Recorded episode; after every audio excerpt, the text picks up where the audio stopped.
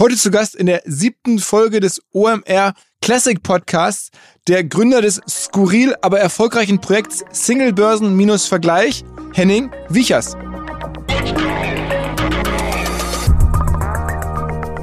Ich finde mein Business total geil, weil äh, wir haben ja gar nicht irgendwie einen Kunden. es gibt ja keinen Kunden, der meckern könnte. Äh, wir müssen ja nur gucken, dass die Webseiten laufen. Ich sag mal so ein bisschen wie Parkuhren aufstellen. Weißt du, du hast so Parkuhren und äh, da werfen die Leute Geld rein, egal ob ich schlafe oder im Urlaub bin oder sonst was. Gelegentlich musst du unten die Taler rauspulen, damit oben wieder Platz ist. Ja? Und wenn die ganz langweilig ist, dann malst du die mal irgendwie blau an. Und wenn die noch langweiliger ist, dann kaufst du mehr Parkuhren in der nächsten Stadt. okay. so, also so ist das ja bei uns glücklicherweise auch.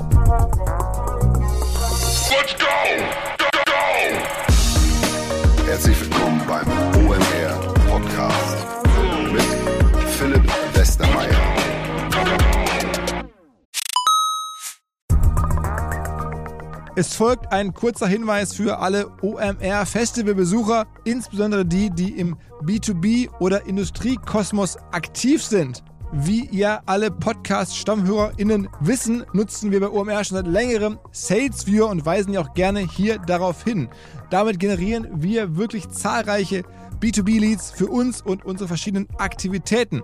Wer bislang SalesView noch nicht genauer selber unter die Lupe nehmen konnte, der kann das jetzt demnächst nämlich auf dem Festival tun. Und zwar gibt es dort einen Gemeinschaftsstand von SalesViewer mit OMR Reviews, wo unter anderem auch der neue OMR Viewer präsentiert wird. Ein Tool für unsere Kunden von OMR Reviews. Das Ganze findet statt in der Halle A1 am Stand C11 und noch mehr SalesViewer am zweiten Eventtag spricht der Gründer von SalesViewer, der Benny, auf der Blue Stage über spannende B2B Best Practices. Also da kann man auch nochmal SalesViewer kennenlernen. Ansonsten natürlich alle Infos im Netz oder in Halle A1 am Stand C11.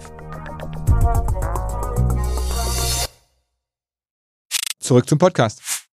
Nach vielen großen Firmen, bekannten Namen, zum Teil ja auch prominenteren Persönlichkeiten hier im Podcast in den letzten Monaten und auch Jahren, dachten wir, wir müssen mal wieder eine Folge machen, die das gute, alte, überraschende, skurrile Internet auszeichnet, wie es es ja immer noch gibt und wie es ja auch viele Jahre den Podcast hier geprägt hat mit seinen Protagonisten. Und da haben wir im Archiv nachgeschaut und sind über eine Folge gestolpert, die schon immer so auch in Erinnerung zu meinen Lieblingsfolgen gehörte, weil sie nämlich genau das ist. Ziemlich überraschend, ziemlich unglaublich eigentlich, trotzdem wirtschaftlich erfolgreich und wie sie zeigt, wie ein ehemaliger Handball-Nationaltorwart, also nicht die Nummer eins, aber ich glaube die Nummer drei war der Henning Wichers, auf einmal zu einem erfolgreichen Unternehmer in der Nische werden kann, wobei diese Nische gar nicht so klein ist, vor allen Dingen auch sehr profitabel ist, nämlich die Story von Single Börsen minus Vergleich. Mittlerweile muss man auch sagen, seit 2022 macht der Henning das nicht mehr selber, sondern hat ein neues Portal und neue Portale gestartet. Ich glaube, er macht mittlerweile einen Angelscheinvergleich oder ähnliches. Äh, die äh, Single-Börsen-Vergleichsseite jedenfalls gehört jetzt zur Compado, also einem größeren Unternehmen mit verschiedensten Vergleichsangeboten.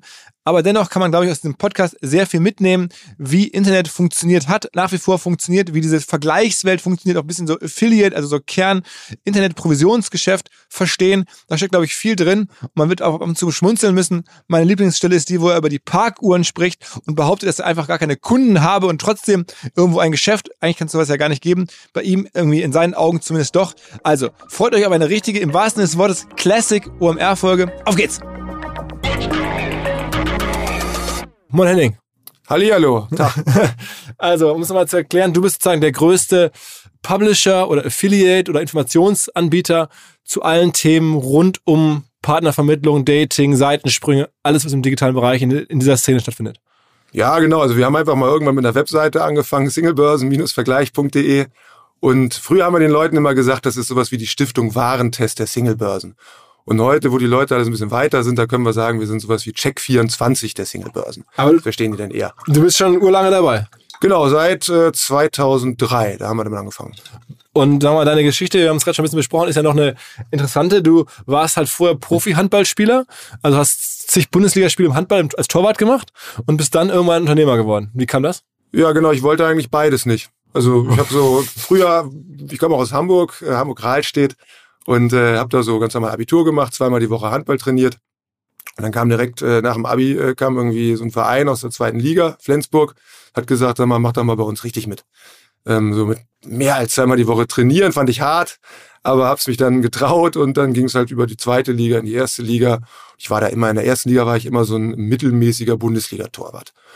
Und da ich da zeitweise auch einer der wenigen Deutschen war, also da kam irgendwann dieses Bossmann-Urteil und die ganze Handball-Bundesliga war voll Ausländer. Ich war teilweise der einzige Deutsche auf dem Feld. Er durfte ja auch bei der Nationalmannschaft ein bisschen mitmachen, bei dem Heiner Brandt. Wow. Und wow. Äh, ja, über 100 Länderspiele. Ach so, das auch noch? Okay, wow, ja, guter die Schlag. hab ich mit der habe ich gefilmt als dritter Torwart. okay. aber, aber 18 Mal durfte ich auch selber spielen, also gegen China und sowas. Äh, die leichteren Spiele. Genau. Und äh, ja, und bin dann halt immer so von Bundesliga-Verein zu Bundesliga-Verein weitergereicht worden. Für alle Sportfans, wer war damals erster Bundestor, äh, erster Nationaltorwart? Äh, genau, ich bin ein Jahr mit dem Henning Fritz, der ist ja relativ bekannt. Ja, ja, ja. Und Jan Holpert, das war noch so eine Ah, okay. Generation davor. Ja, okay. Ja, genau. Und dann bist du aber irgendwann im Handballspielen irgendwie sozusagen gewechselt in das Unternehmerdasein. Ja, das lief eigentlich immer so weiter und ich war ganz normal mit, äh, wie alt war ich da? So 28 war ich bei Gummersbach beschäftigt. Total cooler Verein mit der Nähe zu Köln. Konnte man abends weggehen. Handball ist ja eher so was Provinzielles, weißt du, da spielst du in so komischen Dörfern wie Lemgo und Minden und so. Und wenn du irgendwie Mitte 20 bist und willst was deine, deine Freunde studieren, immer irgendwie in Tokio und Paris. So ein bisschen trauer, aber Gummersbach war super. Und da war ich mit dem Studium fertig und mein Nachbar hat geklingelt, der hat irgendwie Online-Marketing damals schon gemacht. Der wusste, was AdWords ist. Ja. Und hat gesagt, immer, wir müssen mal irgendwie, du kannst auch hier so programmieren, so Wirtschaftsinformatik studiert, da müssen wir irgendwie mal hier Geld verdienen im Internet. Dann haben wir angefangen, haben wir so ein paar Seiten zusammengeklöppelt. Das erste war ähm, Versteigerungen von äh, signierten Trikots von Handballnationalspielern über Ebay. Und wir haben versucht, dass wir halt so Handballfans bei Ebay reinkriegen für fünf Euro. Das war so das allererste Mal, dass wir mit, mit Online-Marketing und Affiliate sein Geld verdient haben. Mhm. Ja, und dann haben wir irgendwann aus Amerika diesen Single-Börsen-Vergleich äh, übernommen, quasi, so vom Design her. Und äh, ich, ich kannte mich da ganz gut aus. Ich war halt durch das Wirtschaftsinformatikstudium immer so der im Freundeskreis, der mit Kumpels zusammen abends irgendwie so Bilder hochgeladen hat bei einer Singlebörse. Und welches eigentlich eine gute Singlebörse und wo findet man die Frauen und wie geht das alles? Und äh, so haben wir uns da reingefuchst. Es gab halt damals wirklich so Listen von Singlebörsen, aber überhaupt gar nicht irgendwas, wo man sich mal informieren kann, welche Arten von Singlebörsen gibt's eigentlich und äh, welche taugen was und was kostet der Spaß. Also auch, muss man schon mal festhalten, extrem gutes Timing. Du warst einer der ersten Ja. großen Vergleichsseiten, als es gerade in einem der spannendsten Märkte losging mit Vergleichsseiten. Genau, das war reines Glück. Genau, dann wir hatten, also am Anfang gab es ja noch gar keine Deals. Also da konnte man irgendwie bei Affiliate schon ein Euro für ein, für ein Lied bei, bei Friendscout damals noch bekommen. Ja, das war so das erste Partnerprogramm. Und dann hat eine Dating, äh, eine Seitensprungagentur Meet to Cheat, die hat das erste Mal so ein Rev-Share angeboten. Dann haben wir gesagt, ja komm, dann machen wir auch mal so Schmuddelkram, dann machen wir mal die besten Seitensprungagenturen und äh, haben dann irgendwie bei AdWords ein bisschen Traffic darauf gekauft. Und Bob ging's los mit, mit vierstellig sozusagen, nach am Monatsabschluss. Ja. In Ergebnis der oder Umsatz? Excel-Tabelle. Nee, nee, äh, hatten wir als Gewinn über. Ja. Ja. Und da, da haben wir dann natürlich Blut geleckt und haben gedacht, das machen wir jetzt weiter. Ja. Und dann habe ich irgendwie, ich glaube, fünf, sechs Jahre später mit dem Handball aufgehört. Und da war aber dieses Singlebörsen-Vergleichsthema schon größer als Handball. Für dich vom, vom Genau, Einkommen. vom, vom Einkommen her. Ja. Okay, okay. Und sozusagen, du bist halt gewachsen erst mit, mit Seitensprung und, und, und Dating und dann später mit, mit, mit, mit also Parship und so, das war dann aber auch schon die Generation, ne? Genau, das, also, das war auch in den anderen Ländern, die wir später gemacht haben, immer so, erstmal probieren, ob im Erotikbereich was geht. Mhm. Ähm, da kann man am, am leichtesten aus, oder da, das ist immer das Erste, wofür in einem Land die Kunden Geld ausgeben. Ja, und die, die großen Partnervermittlungen, die müssen eigentlich erst Vertrauen schaffen. Ja, und bis da dann die Leute mal bereit sind, irgendwie, weiß nicht, ein paar hundert Euro für eine sechs Monats Mitgliedschaft zu bezahlen, das dauert. Aber im Erotikbereich sind die schneller dabei in so Schwellenmärkten Ländern. Was, was wurde damals oder was wird heute noch bezahlt als, als Provision oder was, was man da einen vermittelt und was man den Hörern, die jetzt nicht ganz so tief drin sind? Genau, so also genau, ganz, ganz banal. Also das erstmal muss man wissen, beim Online-Dating ist der Weg zur Conversion sehr lang. Also nehmen wir mal als Beispiel Parship. Wenn wir da jetzt äh, das empfehlen und jemand klickt darüber, dann muss er sich da erstmal anmelden und muss einen Persönlichkeitstest machen. Und dann kann er das ja erstmal von innen sich kostenlos angucken. Er darf da alles machen, nur der kann eben noch nicht einer Frau schreiben. So, und wenn er das dann irgendwann mal möchte, weil er auch merkt, dass ihn irgendwelche Frauen äh, anschreiben, äh, dann geht er da an die Kasse. Das ist halt häufig Wochen später. Und erst dann bekommen wir eben einen Teil der, der Provision ab. Ist das bis heute vom Tracking her problemlos? Also hast du das Gefühl, all die Leute, die du erstmalig zu Parship schickst, die werden dann einige Wochen später immer noch ent- entdeckt als diejenigen, die von dir gekommen sind und du bekommst entsprechend die Provision? Ja, das auf jeden Fall, weil das eigentlich Standard ist, dass in dem Moment, wo der Kunde seine Daten hinterlässt und sich registriert hat, dass dann auch der Affiliate-Code sozusagen an dem Kunden hinterlegt wird. Mhm. Ähm, das ist jetzt nicht so, dass man da quasi darauf hoffen muss, dass irgendwelche Cookies funktionieren. Und wenn du dann den Gerätewechsel hast, also klassisch ist, äh, anmelden am, am Mobiltelefon und dann später bezahlen am PC, wenn dann die ganzen Käufe weg wären. Mhm. Das, das wäre ja schrecklich. Nee, nee, das wird beim Registrieren dann eben gespeichert beim Kunden, wo der herkam. Mhm. Ja. Und das ist, also wir hatten das in all den Jahren, äh, hatten wir das eher so, dass die uns teilweise überzahlt haben ähm, damit sie bei uns bessere Platzierung kriegen. Ähm, was bekommt man jetzt von Parship? Also wenn du jetzt einen Kunden da hinschickst, was, was kriegst du für eine Provision aktuell? Genau, ich weiß nicht, was andere kriegen, aber so der Standardsatz in den, in den Affiliate-Plattformen, der ist so, sagen wir der Kunde zahlt 400 Euro ungefähr für, für sechs Monate und der kriegt ein Affiliate schon 1, 200 Euro ab. 1, 200 Euro. Also schon relativ viel Geld für jeden neuen Nutzer. Ne? Ja, ja, natürlich, klar. Und was ist das profitabelste für dich? Ist es eher Leute zum Matchmaking zu schicken, also Parship, oder eher weiterhin zu, zu Seitensprung und solchen Sachen zu schicken? Ja, das kommt immer darauf an, wie wir den Traffic wo bekommen. Aber ganz generell. Von der Provisionshöhe her, erstmal so gefragt. Ach so, das, äh, ja, da tun die sich alle nicht viel. Das muss man schon sagen. also auch, halt, auch ein C-Date, also, also, Casual Dating, genau. Seitensprünge zahlen auch so in dem Bereich genau, bis das, zu 200 das sind dann, also die haben sich jetzt alle auf einem Niveau eingegroovt. Das war natürlich am Anfang, war es immer mal so, dass der eine ein bisschen vorgelegt hat, also als Parship Elite-Partner heiß gekämpft haben. Da hatten wir quasi dann im Monatstakt die Geschäftsführer dran, die gesagt haben, wir geben euch jetzt mehr Prozente und dann wollen wir aber mal auf die Eins und so. Ähm, das hat sich jetzt alles auf so einem Standardniveau irgendwie eingependelt.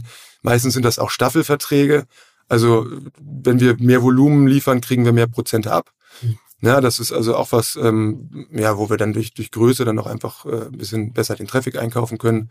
Das ist die, die Markteintrittsbarriere quasi. Wie ist, wie ist denn, also was heißt, wir verstehen jetzt die Vermittlungsseite, du hast, du vergleichst diese Portale, genau. aber wenn die jetzt sagen, sie wollen auf die Eins, dann heißt das, sie wollen ganz oben erwähnt werden oder sie wollen ganz oben gelistet werden oder was? Ja, die wollten sich halt diese Plätze erkaufen. Mhm. Und äh, das ist ja auch ganz witzig gewesen, ne? ähm, die immer am Telefon zu haben. Aber das Spannende ist halt, ähm, wenn sich da jetzt irgendwo bei so einer Singlebörse tausend Leute angemeldet haben, die von uns kamen, ist die Frage, wie viel finden das da so cool, dass die bezahlen? Und wenn jetzt bei irgendeiner Singlebörse aus 1000 Reinguckern 100 Kunden werden und bei einer anderen Singlebörse werden aus 1000 Reinguckern nur drei Kunden, dann, dann ist das mit der Provision völlig egal. Äh, dann müssen wir natürlich die mit den 100 Käufern auf Platz 1 tun, weil wir einfach davon ausgehen, dass die Leute das da einfach viel cooler finden. Aber wie weit musst denn du sozusagen darauf aufpassen? Ich verstehe jetzt also die kommerzielle Betrachtung, welche Plattform du auf Nummer eins tust, also wo du die ja. meisten am Ende Provisionen bekommst oder mit der höchsten Conversion wahrscheinlich keine Provision bekommst. Aber wie weit musst denn du darauf achten, was die Leser oder dass deine Nutzer ähm, erwarten, also dass es auch, dass die als Stiftung Warentest quasi äh, die Plattform bekommen, die für sie am besten wäre. Wie ist denn da so die Balance? Genau, also erstmal das, was die Stiftung Warentest alle naslang testet, die machen das auch alle fünf Jahre, das ist von der Reihenfolge her zu 98 Prozent so wie bei uns. Ja, wir sind halt grundsätzlich Online-Dating-Enthusiasten, haben wir jetzt noch gar nicht drüber gesprochen, deswegen ist das um Zahlen und sowas. Nee, wir sind halt Online-Dating-Enthusiasten und finden das Thema cool und deswegen findet bei uns, kriegt bei uns die coolste Single-Börse, die kriegt halt fünf Sterne von fünf. Und bei der Stiftung Warentest ist es immer eher so, der Testsieger kriegt eine 2 minus, weil wegen irgendwas in den AGB. So, und wir sagen halt, also eigentlich sind Single-Börsen sowas wie Diskotheken. Und äh, wenn man da eine coole Tanzfläche hat mit coolen Leuten drauf, dann kann die Diskothek für eine gute Party fünf Sterne kriegen und wenn jetzt deren Abluftsystem vielleicht nicht ganz so toll geworden ist und der TÜV da mal wieder drüber, das ist auch egal. Mhm. Das interessiert die Leute nicht. Also wir haben da immer so eine, so eine, ja, so eine ganz positive Betrachtung dieses. Aber die ist neutral, die ist, die ist nicht getrieben von Provisionen. Ja, die ist halt, äh, ja, das sind halt einfach die gleichen. Es gibt nicht mehr so viele Single-Börsen. Ja, es ist jetzt nicht so, dass wir sagen, wir nehmen jetzt irgendeine kleine Single-Börse und tun die auf Platz eins, weil die uns so unglaublich viele Provisionen geben. Ja, das ist Quatsch. Es gibt halt die Single-Börsen, die es gibt in jedem Segment halt bestenfalls fünf große gute. Und das, das Ranking wird im Wesentlichen wirklich dadurch gemacht, äh, wo die Leute sich am liebsten anmelden und bezahlen. Okay. Klar. Das ist aber auch meistens Deckung gleich damit, wo halt was, was los ist. Ja. Weil das ist ja Voraussetzung, dass Leute da reingehen und bezahlen, das ist aber beispielsweise bei Paarspieler, ähm, damit da auch entsprechend äh, dann auch äh, man sich man sich gute Kontaktvorschläge holen kann und eben in seiner Stadt auch 93 äh, gute Vorschläge kriegt, die genau passen. Und dann natürlich der Anbieter auch wieder in die Werbung gehen kann ähm, um, um eben dann ja, da noch mehr gute neue Singles reinzuholen. Ja. Aber um sollen wir den Hörern ein Gefühl zu geben, im Jahr melden sich bei zum Beispiel einer Parship so Größenordnung eine Million Leute an? Ganz grob kann man das sagen. Sind sogar ein bisschen mehr. Ist immer die Frage, ob man noch andere Länder mit dazu zählt oder nicht, aber bummelig ja. Und davon aber nicht alle kostenpflichtig natürlich. Genau, nicht alle kostenpflichtig, sondern äh, ja, das, die, deren Umsatz ist rausgegeben, der liegt bei 120 Millionen im Jahr, da lasst in Deutschland 80 Millionen sein. Jetzt weißt du, was die da so Customer Lifetime Value mäßig im Jahr lassen. Dann weißt du, wie viele Leute von den eine Million Profilen bezahlen. Was, ja. was ja auch total abgefahren ist, wenn man sich bei euch über die Seite drüber guckt. Ah, die sieht noch so aus wie wie vor 15 Jahren. Also ist jetzt keine Ja, wo ja, man sagen ich würde. habe sie sogar gerade relaunched. Die sieht immer noch so aus. Okay. Äh, warum, ist, warum ist das so?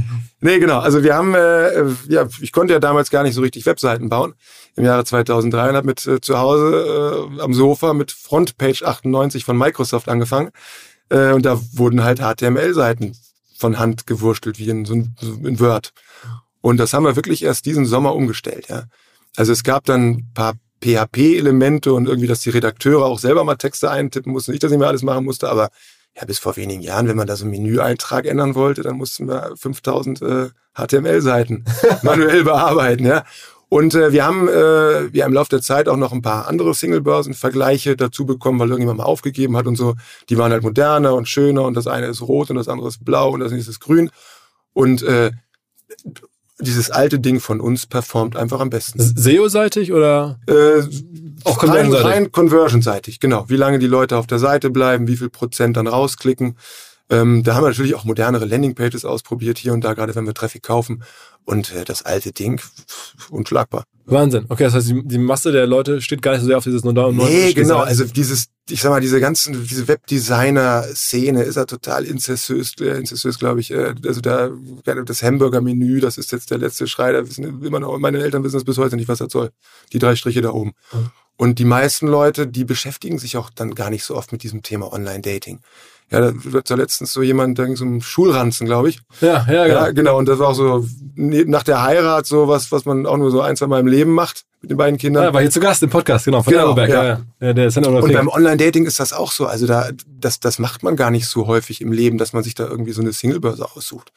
Ja, also die meisten Leute sind ja doch irgendwie in längeren Beziehungen und wenn es zu Ende ist, dann müssen sie eben gucken, wo probiere ich jetzt einen neuen Partner herzukriegen. Landen vielleicht beim Online-Dating. Und das muss jetzt alles nicht so sexy und super hip sein. Und bei uns ist halt klar immer noch so Credibility. Guy Next Door hat's gemacht. Ja, und äh, das ist ja auch meine liebste Frage von Journalisten ist immer, ja, wer wie ich das, aber wie, wie, wie, warum machen sie das alle? Wie verdienen sie denn da Geld? Ja, okay, das, das wissen unsere Hörer jetzt, Provisionsbusiness. Richtig. Also, also und deswegen, so kommen wir auch gerne rüber. Klar. Und das soll ja, das ist ja letztlich auch ein wichtiger Teil dessen, was wir da machen. Ja, Das also ist du ja kommst gerne so rüber, dass das viele Leute das gar nicht realisieren, dass, wir es ein Business ist. Genau. Ja, Und ja. das ist ja auch unser Anspruch, dass wir den Leuten wirklich sagen, also diesen ganzen Dschungel der Singlebörsen, äh, je nach Sparte, also wenn du jetzt irgendwie eine Frau aus Osteuropa suchst oder einen Seitensprung willst oder keine Ahnung was, dir die äh, jemanden zum Fesseln oder was auch immer, dass wir da halt immer die Top 5 Seiten bei uns gelistet haben, wo die Leute einfach nichts falsch machen. Ja. Ja, da werden sie nicht abgezockt, da ist was los. Und ob sie jetzt den auf Platz 1, 2 oder 3 nehmen, das ist dann häufig auch Geschmackssache. Also wenn wir beispielsweise Parship oder Elite-Partner, die jetzt besonders akademisch sind, die sagen, dann bin ich eher bei Elite-Partner. Und der Handwerkermeister, der sich ein schönes Vermögen aufgebaut hat, der sagt dann, das ist akademisch, ist, ich mache mal lieber Parship. So, und da müssen die, das ist halt doof, dass wir da so ein Ranking machen müssen. Eigentlich wollen wir gar kein Ranking, aber man kann es halt nicht so nebeneinander stellen. Aber das Krasse ist ja, was man vielleicht einmal nochmal hier für die Hörerzahl beleuchten muss. Es gibt ja wirklich Singlebörsen, also du hast gerade schon erzählt, wo man halt nur Europä Osteuropäerinnen kennenlernen kann, als, Ja, Ma als Mann genau. vor allen Dingen. Es gibt, glaube ich, ähm, dann für alle Arten von Fetischgruppen Singlebörsen. Es gibt ähm, für ältere Leute, also sag mal so, selber so ein paar ungewöhnliche Auswüchse an Plattformen, die man nicht so im Blick hat. Also wir haben 30 Testkategorien. Davon sind halt so fünf Mainstream, also die besten Dating-Apps, äh, Partnervermittlung, äh, sowas sind halt Mainstream. Und genau, im, im äh, Swinger-Bereich gibt's große Portale, im BDSM-Bereich, äh, äh, auch da speziellere Sachen, so Wife-Sharing. Ja, also Ehemann guckt zu wie die Frau. Äh, das ist so im Erotikbereich komisch. Äh, Im Bereich Swingerreisen, also die Swinger, die ich neulich einen am Telefon, der meinte, ja, wir machen jetzt, warum wir müssen wir weiter nach vorne bei euch, Jungs, wir haben ja jetzt letztens gerade ein ganzes Kreuzfahrtschiff gemietet. Um Gottes Willen, was? Ja, natürlich, kannst du nur drei Jahre im Voraus machen, aber da ist dann halt irgendwie Swinger Europa war dann da auf dem Kreuzfahrtschiff unterwegs. Um Gott, com complete Turnover. Aber Früher haben wir mit den FKK-Freunden zusammen gemacht, aber die waren da immer etwas überfordert. also, du, aber gut, also das gibt's auch, klar. Und ja, bei den normalen Singlebörsen ist halt eher wie sowas wie für besonders religiöse Singles, für mollige Singles, für ähm, kranke Singles, auch total wichtig, behinderte Singles. Und das sind so Sachen, da, da wollen wir gar keine Provision, das machen wir alles pro bono sozusagen, weil das natürlich, also da ist natürlich ein geiler Mehrwert, ja. Also stell dir mal vor, du bist ein Rollstuhlfahrer und das eigentlich äh, nur die Leute aus dem Rollstuhl-Basketballclub aus deiner Nähe, die du so kennst. Und jetzt kannst du da quasi plötzlich ganz Deutschland abgrasen, vielleicht sogar noch Schweiz, äh, Österreich dazu. Ist natürlich cool, ja. Ja. Also da ist das wirklich ein, ein Riesenmehrwert, auch so für Alleinerziehende sensationell, ja, weil die einfach äh, nur schwer rauskommen. Ja, ja. Ja, also generell ja, da, ist, da ist das Internet wirklich so, dass man den Menschen wirklich hilft. Ne? Generell ist das, ist das Online-Dating hat eigentlich nur äh, so, so groß werden können, weil die Leute plötzlich einen zweiten Heiratsmarkt brauchen. Ja? Also von ein, zwei Generationen war das Thema mit, mit 30 durch. Da warst du verheiratet und ein paar sind irgendwie übergeblieben, die alte Jungfer und der komische verschrobene Junggeselle. Und heute müssen die Leute, keine Ahnung, die arbeiten ganz doll und müssen mit 35 irgendwie dann gucken, dass sie mal einen Partner finden. Bei den Frauen, die haben dann die Karriere durchgezogen, da tickt die biologische Uhr.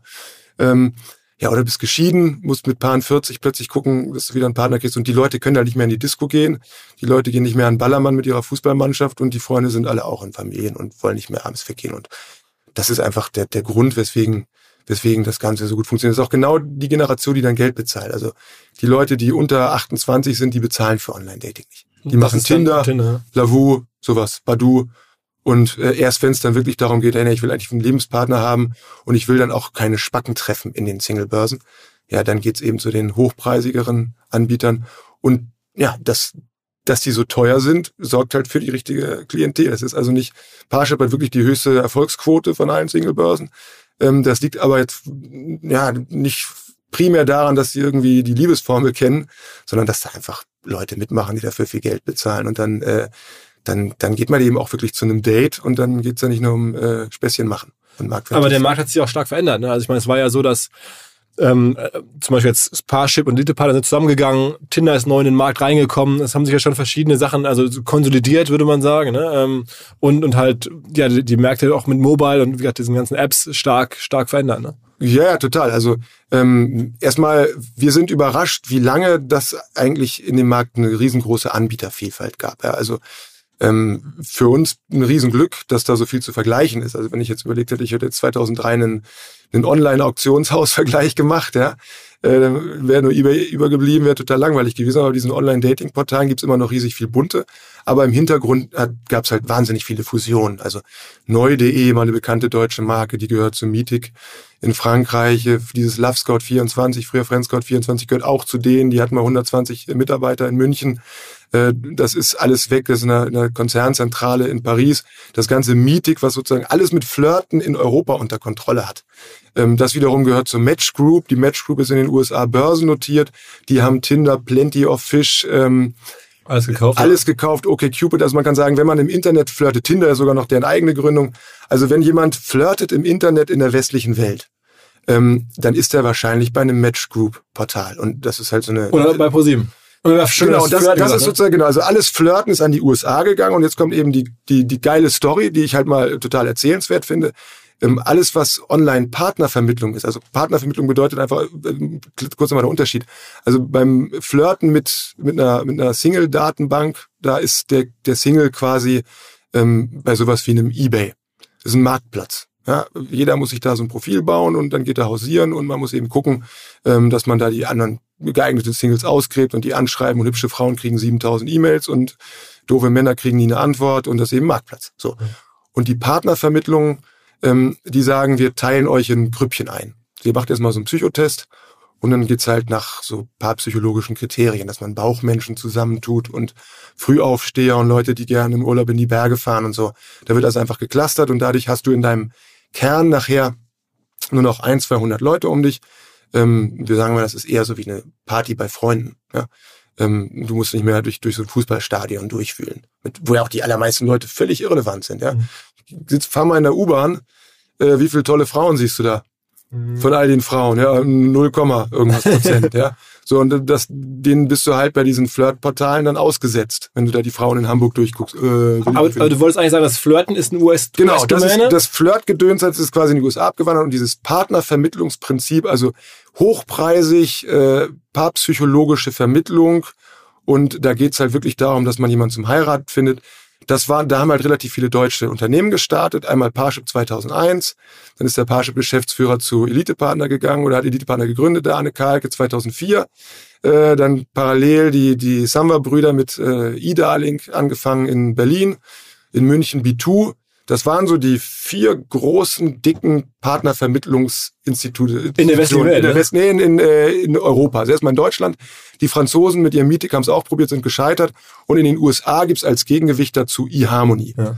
So, und jetzt als erstes mal Folgendes passiert. Die äh, Parship und äh, Elite-Partner sind zusammengegangen, die Roten und die äh, Blauen aus, äh, aus Hamburg. Ja, die waren beide auch nur 500 Meter auseinander. Die sind Bob in ein Haus rein, die waren also zusammengehören zu ProSieben. Und die haben jetzt eben die Harmony gekauft und damit ist, also wenn du jetzt kannst sagen, Harmony macht den ganzen englischsprachigen Raum, die Berliner äh, Ida-Link, Affinitas heißen die eigentlich, die machen also Frankreich haben die sich geschnappt, äh, Italien, Russland, Brasilien, B2 ist ganz gut in den Nordics oben. Die haben teilweise auch so Zwillingsportale, weißt du, in dem einen Land heißen sie mal Academic Partner, im anderen heißen sie irgendwie Single 50 oder sowas. Also Multibrand, je nachdem, wie es passt. Und du kannst sagen, diese deutschen Partnervermittlungen, die haben halt heute die westliche Welt unter Kontrolle. Also ein Single, der in Sydney oder New York oder ich weiß nicht wo jetzt sagt, ich will einen Lebenspartner haben, der landet bei einer deutschen Plattform und äh, da steckt deutsche Technologie dahinter, deutsche Arbeitsplätze und letztlich Wo, geht das Geld liegt das wohl? Ja, ich finde das total kurios, weil äh, ja, wir, also wir Deutschen sind jetzt nicht so nicht so dafür bekannt, die größten äh, Liebesmonster zu sein, ja. Und jetzt haben wir quasi den Weltmarkt fürs, Verslie für, fürs Verlieben irgendwie gewonnen. Gegründet oder gekauft, ja. Ja, also letztlich sind halt andere haben es nicht besser gekonnt. Also wir Ja, haben meine These wäre, es liegt daran, dass das ganze Thema wahnsinnig Performance-Marketing abhängig ist, also dass man wirklich sehr gut darin sein muss, effizient Kunden Ja. zu gewinnen bei diesem, in diesem Business und dass dieses Business, also per- performante Kundengewinnung, keine Nation so gut kann wie die Deutschen. Da kann ich nicht sagen. Aber auf jeden Fall haben wir die, diese im, im Bereich Dating haben die halt überall gewonnen. Ja, muss man sagen, klar. Also äh, gegen auch gerade gegen die Ausländer, die es probiert haben, hier in Deutschland, keine Chance haben die gehabt. Also da waren die Deutschen einfach besser. Und die sind auch, die haben sich erstmal schwer getan, damit im Ausland erfolgreich zu sein, weil da musst du halt dein Produkt immer irgendwie äh, ein bisschen anders machen, damit damit äh, funktioniert. Ja, das, das haben die jetzt mittlerweile auch gut drauf. Mhm. Also das zum Beispiel nehmen wir mal Parship, als sie das erste Mal internationalisiert haben, so 2,4, 2,5 herum, da ging das ehrlich gesagt in die Hose. Die haben sich auch darauf zurückgezogen, die haben gesagt, wir, äh, wir, wir ähm, beherrschen komplett den, den Dachmarkt, das können wir super. Ähm, und die aus Berlin, unter dem, Samba-Gebäude sozusagen, die haben gesagt, nee, wir, wir äh, Elite-Partner haben dermaßen Deutschland unter Kontrolle, probieren wir gar nicht erst. Unser E-Darling, das kennt ja auch in Deutschland kein, kein, kein Mensch. Ja? Ähm, wir, wir gehen sofort in die anderen Länder, wo es noch gar nicht dieses hochpreisige Matchmaking, also die Partnervermittlung gibt. Und die haben halt da abgeräumt. In dem einen Land nach dem anderen, zack, mit diesem B2 aus München sind jetzt- zusammen abgeräumt. Sind jetzt in, den USA an der Börse, ne? Also Ja, genau. Das ist irgendeine Hülse gewesen. Spark Networks heißen die. Die sind da börsennotiert gewesen. Die waren halt zu teuer in den Abläufen. Ja, also der, deren 100 Mitarbeiter in LA waren halt einfach nicht mehr zu bezahlen. Und die haben gesagt, komm, jetzt machen wir das alles mal von Berlin aus. Das heißt, diese Spark Networks Group, die sitzt da irgendwo noch in den USA rum mit drei Handeln, die die Börsenpapiere machen. Aber die Arbeit wird in Berlin gemacht. Und War übrigens der, einer der Macher, Michael Schretzenmeier, ein Ja, sehr genau. guter Typ, Ja. ähm, war vor kurzem, fast vor einem Jahr oder anderthalb Jahren auch mal hier im Podcast, also als er da gerade Ja. bei Idealing das Ruder, Ruder übernommen hat sozusagen. Ähm, lass uns noch mal ein bisschen sprechen, euer Background. Seid ihr auch in Deutschland, verfolgst du dir das ganze, das ganze Business auch international? Also bist du da auch in den Märkten operativ tätig mit, mit einer Vergleichsseite? Ja, genau. Wir haben äh, in, ich glaube, 15 Ländern haben wir unseren Single-Börsenvergleich. Äh, bei uns ist auch ganz klar Deutschland, Österreich, Schweiz super, Schweiz super und der Rest äh, sind halt Glückstreffer. Ja, beziehungsweise wir wandern da auch so ein bisschen mit der mit der Branche. Also äh, irgendwann, als als wir Zentraleuropa unter Kontrolle hatten, also die Datingfirmen, haben die gesagt, wir gehen mal nach Südeuropa. Ähm, also auch da als Hintergrund: Online-Dating ist eigentlich was, wofür die Leute nicht bezahlen. So und ähm, man muss da als Brand total viel Überzeugungsarbeit mit einer, mit einer präsenten Werbung machen. Ja, so wie Parship das in Deutschland Ja, vorgemacht hat, ja, plakatieren bis zum, bis der Arzt kommt. Und jetzt sind die Leute so weit, dass sie sagen, oh ja, Mensch, da kenne ich auch jemand aus dem Bekanntenkreis, der hat da schon seine Frau gefunden, ich zahle die paar hundert Euro.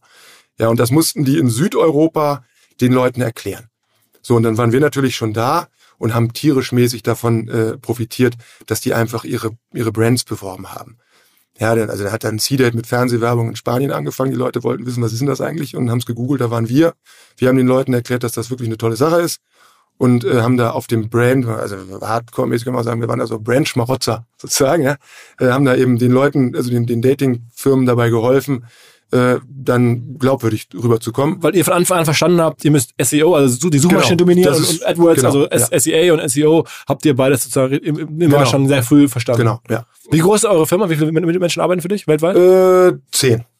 Zehn. Ja, warum sollen wir das denn groß halten? Also gerade das Ausland, das, das müssen wir nicht, äh, das ist ja relativ unaufwendig. Das heißt, du, dann sitzt da jemand, der so ein bisschen auf den spanischen Markt drauf schaut, sagt, das sind die größten Portale. Genau. Ähm, der macht da so einen Vergleich. Das macht ein Deutscher aus Köln heraus, ne? Genau, das machen wir alles von Köln aus. Die, die Leute, also erstmal, Ich finde mein Business total geil, weil äh, wir haben ja gar nicht irgendwie einen Kunden.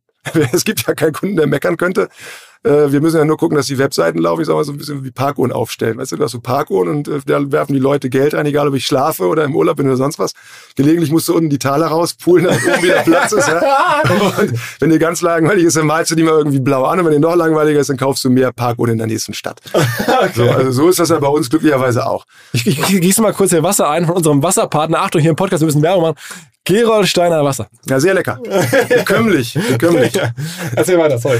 Äh, ja, und äh, deswegen, so SEO-Seiten machen, die halten ja auch erstmal und die Mitarbeiter, die können arbeiten von wo sie möchten. Und wenn einer sagt, ich möchte mal ein halbes Jahr von Mallorca aus arbeiten, dann macht er das eben.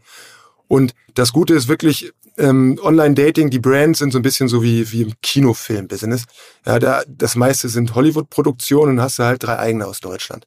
Und die schwedischen Single-Börsen sind halt auch weitgehend die, die großen Brands und dann gibt's eben, weiß ich nicht, in, in Schweden gibt's irgendwie Müttes, Platzen und First Date und wie sie alle heißen und ein paar Nischen-Singlebörsen. Das heißt, du musst dich da einmal einarbeiten, das machst ja. du in ein paar Wochen, dann hast du den Markt verstanden, hast die Informationen genau. auf der Website draufstehen und dann kannst du wieder im anderen Richtig, Land da hast du also mit relativ wenig Aufwand hast du dann irgendwie so ein neues Portal gelauncht und dann, dann musst du halt gucken, was da SEO-mäßig geht. Und es geht halt in einigen Ländern besser, in anderen schlechter. Aber eure Seite, das ist schon, sagen wir mal, der Traffic bei euch ist 100% Search-Traffic? Ja, genau. Also das, wir haben, also ich, mir ist ja auch auf Dauer irgendwann langweilig gewesen. War jetzt 15 Jahre. Ja, und ich, also erstmal, ich freue mich jeden Tag, dass das immer so weitergeht. Das ist ja sensationell. Ja, also einmal, dass es genügend Anbieter gibt und dass Google uns noch nicht rausgeworfen hat. Das liegt auch daran, dass wir da immer, ja, dass wir da auch nicht irgendwie so Hardcore Blackhead, Greyhead machen, sondern ganz solide Links versuchen über Presse und so andere Singlebörsen zu kriegen. Ganz, ganz konservativ, ja. Ähm, Nee, genau. Bei uns ist es auch langweilig und deswegen probieren wir dann auch mal anderen Traffic zu kaufen und äh, so diesen, wie nennen wir das, Discovery-Traffic, also ja, bei ja. Facebook und bei äh, Outbrain und wie sie alle heißen. Mhm. Ähm, und das ist für uns halt schwer zu, also dass, dass da mal irgendwie hinten ein Sale draus wird. Also ich sag mal, wenn wir jetzt bei Beispiel, wir bringen jetzt 100 äh, Leute in eine Singlebörse rein über Search dann also die, da, das heißt, die quasi die, bei die haben bei Google haben sie haben die eingegeben, was ist eigentlich die beste Singlebörse. Kommt zu euch und ihr reicht die weiter, ja, genau, dann konvertieren die. Dann kannst du sagen, von 100, die sich irgendwo bei einer Singlebörse anmelden, da zahlen dann wirklich 30 irgendwie Geld, also die holen sich so eine Flatrate. Und wenn wir das über Facebook machen und bringen dann 100 zu der gleichen Singlebörse, dann zahlt einer. Okay. Die Preise sind natürlich auch niedriger, keine Frage, wenn du bei Facebook Traffic kaufst, aber ähm, das ist halt auch, dass man da diese Werbemittel immer erneuern muss, fand ich jetzt eher lästig. Ja, du denkst dir da was Schönes aus und dann ist es irgendwie nach einem Monat durchgenudelt, dann musst du dir wieder was Neues ausdenken. Bei Google hast du immer dieselben Anzeigen. Ach, da sind Dinger drin, die sind seit 15 Jahren. Du musst halt da auch total kämpfen mit Google-Richtlinien, gerade weil wir im Erotikbereich auch unterwegs sind. Ähm, da ändern sich halt alle naslang irgendwie das, was man buchen darf und was nicht und was in der Anzeige drin steht darf. Und also da wird quasi. Wenn du dir ein Keyword aussuchen dürftest, was du umsonst bekämest, welches wäre das? Äh, Partnersuche. Einfach eine Partnersuche. Ja. Hm. Das ist das beste ja. Keyword generell. Das ist das, damit kann man am meisten Geld verdienen. Es war mal Seitensprung, äh, jetzt ist Partnersuche. Okay, und das ist dann noch nicht so Partnersuche Hamburg, Partnersuche Berlin oder so, sondern es ist dann einfach generell Partnersuche. Genau, ja. Weil es ist ja eigentlich ein sehr regionales Business, weil man würde ja meinen, also jetzt im Sinne auch von Städten, weil ich kann ja jetzt keinen daten, der jetzt irgendwie, ich bin jetzt in Hamburg, der in, in, in Essen oder, oder in, genau. München oder so ist. Ne? Also das, das ist auch das, weswegen wir jetzt all diese Jahre immer weiter vorne geblieben sind, weil wir solche Sachen halt auch mit als erstes entdeckt haben. Also wir müssen jetzt Regionalseiten bauen. Wenn jemand also irgendwie eingibt Partnersuche aus Osnabrück, ja, dann müssen wir halt auch irgendwelche SEO-Seiten dafür haben und den Leuten erklären, was ist die beste Singlebörse aus Osnabrück? Wo sind da die meisten? Haben da auch, also das kam jetzt so ein bisschen kurz bisher. Also wir, wir haben da wirklich am Anfang diesen Markt einfach auch analysiert. Ich habe vorher meine Diplomarbeit geschrieben über Computerspiele ähm, und habe da in der Wissenschaft quasi erstmal Computerzeitschriften hatten schon immer eine Systematisierung für Computerspiele, aber ich habe das das erste so für die BWLer-Welt gemacht quasi. Und das war auch der Anspruch von den Singlebörsen. Und die haben früher alle draufgeschrieben, wir haben eine Million Mitglieder, 50 Prozent Frauen. Ja, die haben wir ausgezählt, die Dinger. Ja, Arschlecken, jetzt melden wir uns mal an und beamen uns in verschiedene Städte und in verschiedene Altersgruppen und gucken mal, was ist denn da los? Wie viele Frauen haben die denn wirklich drauf? Mhm. Ja, und auch dann, wie viel sind aus welcher Region aktiv? Was kosten die eigentlich? Und welche Sonderangebote kommen eigentlich wann rein? Also, also ihr habt das schon richtig wir, zerlegt. Die genau, Märkte. wir haben die Dinger wirklich zerlegt und haben da, das, das haben die auch gehasst am Anfang. Ja, ähm, bis heute ist es so, dass die ihre Preise nicht sagen. Die schreiben halt vorne drauf kostenlos anmelden wenn die Leute drin sind, dann äh, wird vielleicht mal der Preis verraten. Aber ihr, ihr sagt den Preis natürlich schon vorher. Wir sagen ihn vorher. Das ist auch super häufig gesucht bei Google. Die geben halt ein, die Leute, was, was kostet eigentlich dies und das? B2B-Verkaufsprozesse sind kompliziert. Nicht immer, aber ab und zu, das weiß ich selber und genau hier will Along mit seiner Lösung ansetzen. Also E-Mail-Schleifen vermeiden, E-Mail-Ping-Pong vermeiden, dafür sorgen, dass Verkäufer verstehen, was die Interessenten intern so abstimmen, vor allen Dingen dafür sorgen, dass die Materialien, die häufig solchen Mails angehängt sind, stets aktuell sind. Nur, wie kann das alles gehen? Was genau macht Along?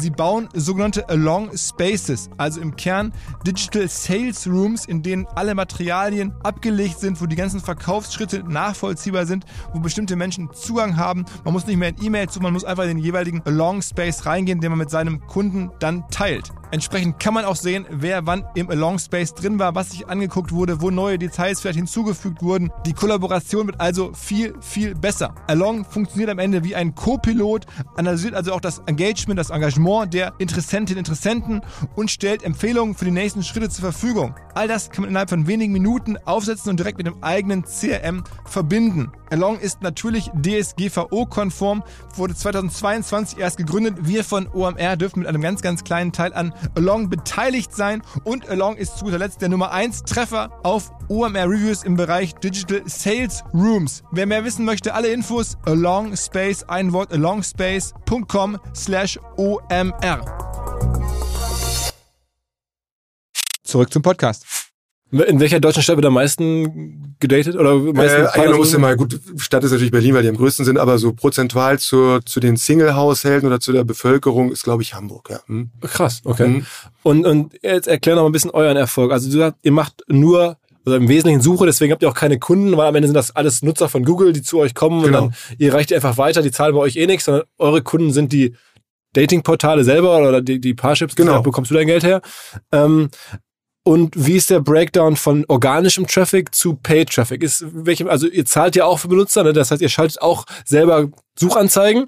Und genau, ihr, habt, ihr ja. habt natürlich organische Treffer, wo du gerade sagst, ja. Datingbörse Osnabrück, da habt ihr dann darauf geachtet, dass ihr das organisch da oben seid. Aber wie viel von was ist denn was jetzt? Genau, also wenn wir jetzt so einen SEO-Besucher kriegen, haben wir natürlich eine größere Marge. Absolut, kann ich mir vorstellen. Kann ich, da muss man nichts für bezahlen. Ne? Der, Richtig, kommt, kriegt man einfach so. Aber wenn ihr selber eine Google-Anzeige schalten müsst, dann müsst ihr quasi auch gegen Parship und, ja, und genau. so bieten. Das, das hat ja der Michael Schretzmeier neulich auch gesagt. Er hat gesagt, eigentlich gibt's in jedem Land die Vergleicher, die bei AdWords vorne sind, weil die mehr Geld bezahlen können als die anderen. Weil die Conversion Wahrscheinlichkeit höher ist. Weil die halt mehr Möglichkeiten haben zu konvertieren. Ja, ja, Parship, äh, Deutschland ist so ein bisschen die Ausnahme, weil halt Parship und Elite-Partner wirklich so gut im Geld verdienen sind, einfach auch so geile Dating-Produkte sind.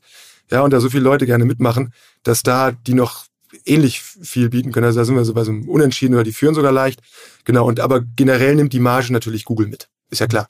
Also die Preise haben sich da auf einem Level eingepegelt, dass jeder da noch seine paar Prozente überbehält, ähm, weil man einfach gegeneinander anbietet. Aber wie, sag mal, ist denn dieses der gekaufte Traffic für euch die Hälfte oder 70 Prozent oder 80 Prozent oder wie viel ist denn organischer Traffic, wie viel ist gekauft hat? Ungefähr.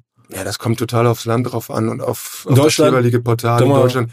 Sag halb, halb. Halb, ungefähr. halb. Ja, so bummelig. Aber es ist ja für euch nach wie vor noch ein akzeptabler Breakdown, weil ihr kriegt dann die Hälfte eurer Vermittlungsumsätze quasi umsonst aufgrund der SEO-Leistung. Genau, genau, ja. Und richtig. Und selbst wenn wir da in dem AdWords, wir machen das, wir machen das noch nicht in, in allzu vielen, also wir können auch noch aufdrehen, ja. Ähm, weil gerade in dem Erotikbereich da, sich da so reinzumogeln und das gut hinzubekommen, das ist halt so ein bisschen unsere Kernkompetenz.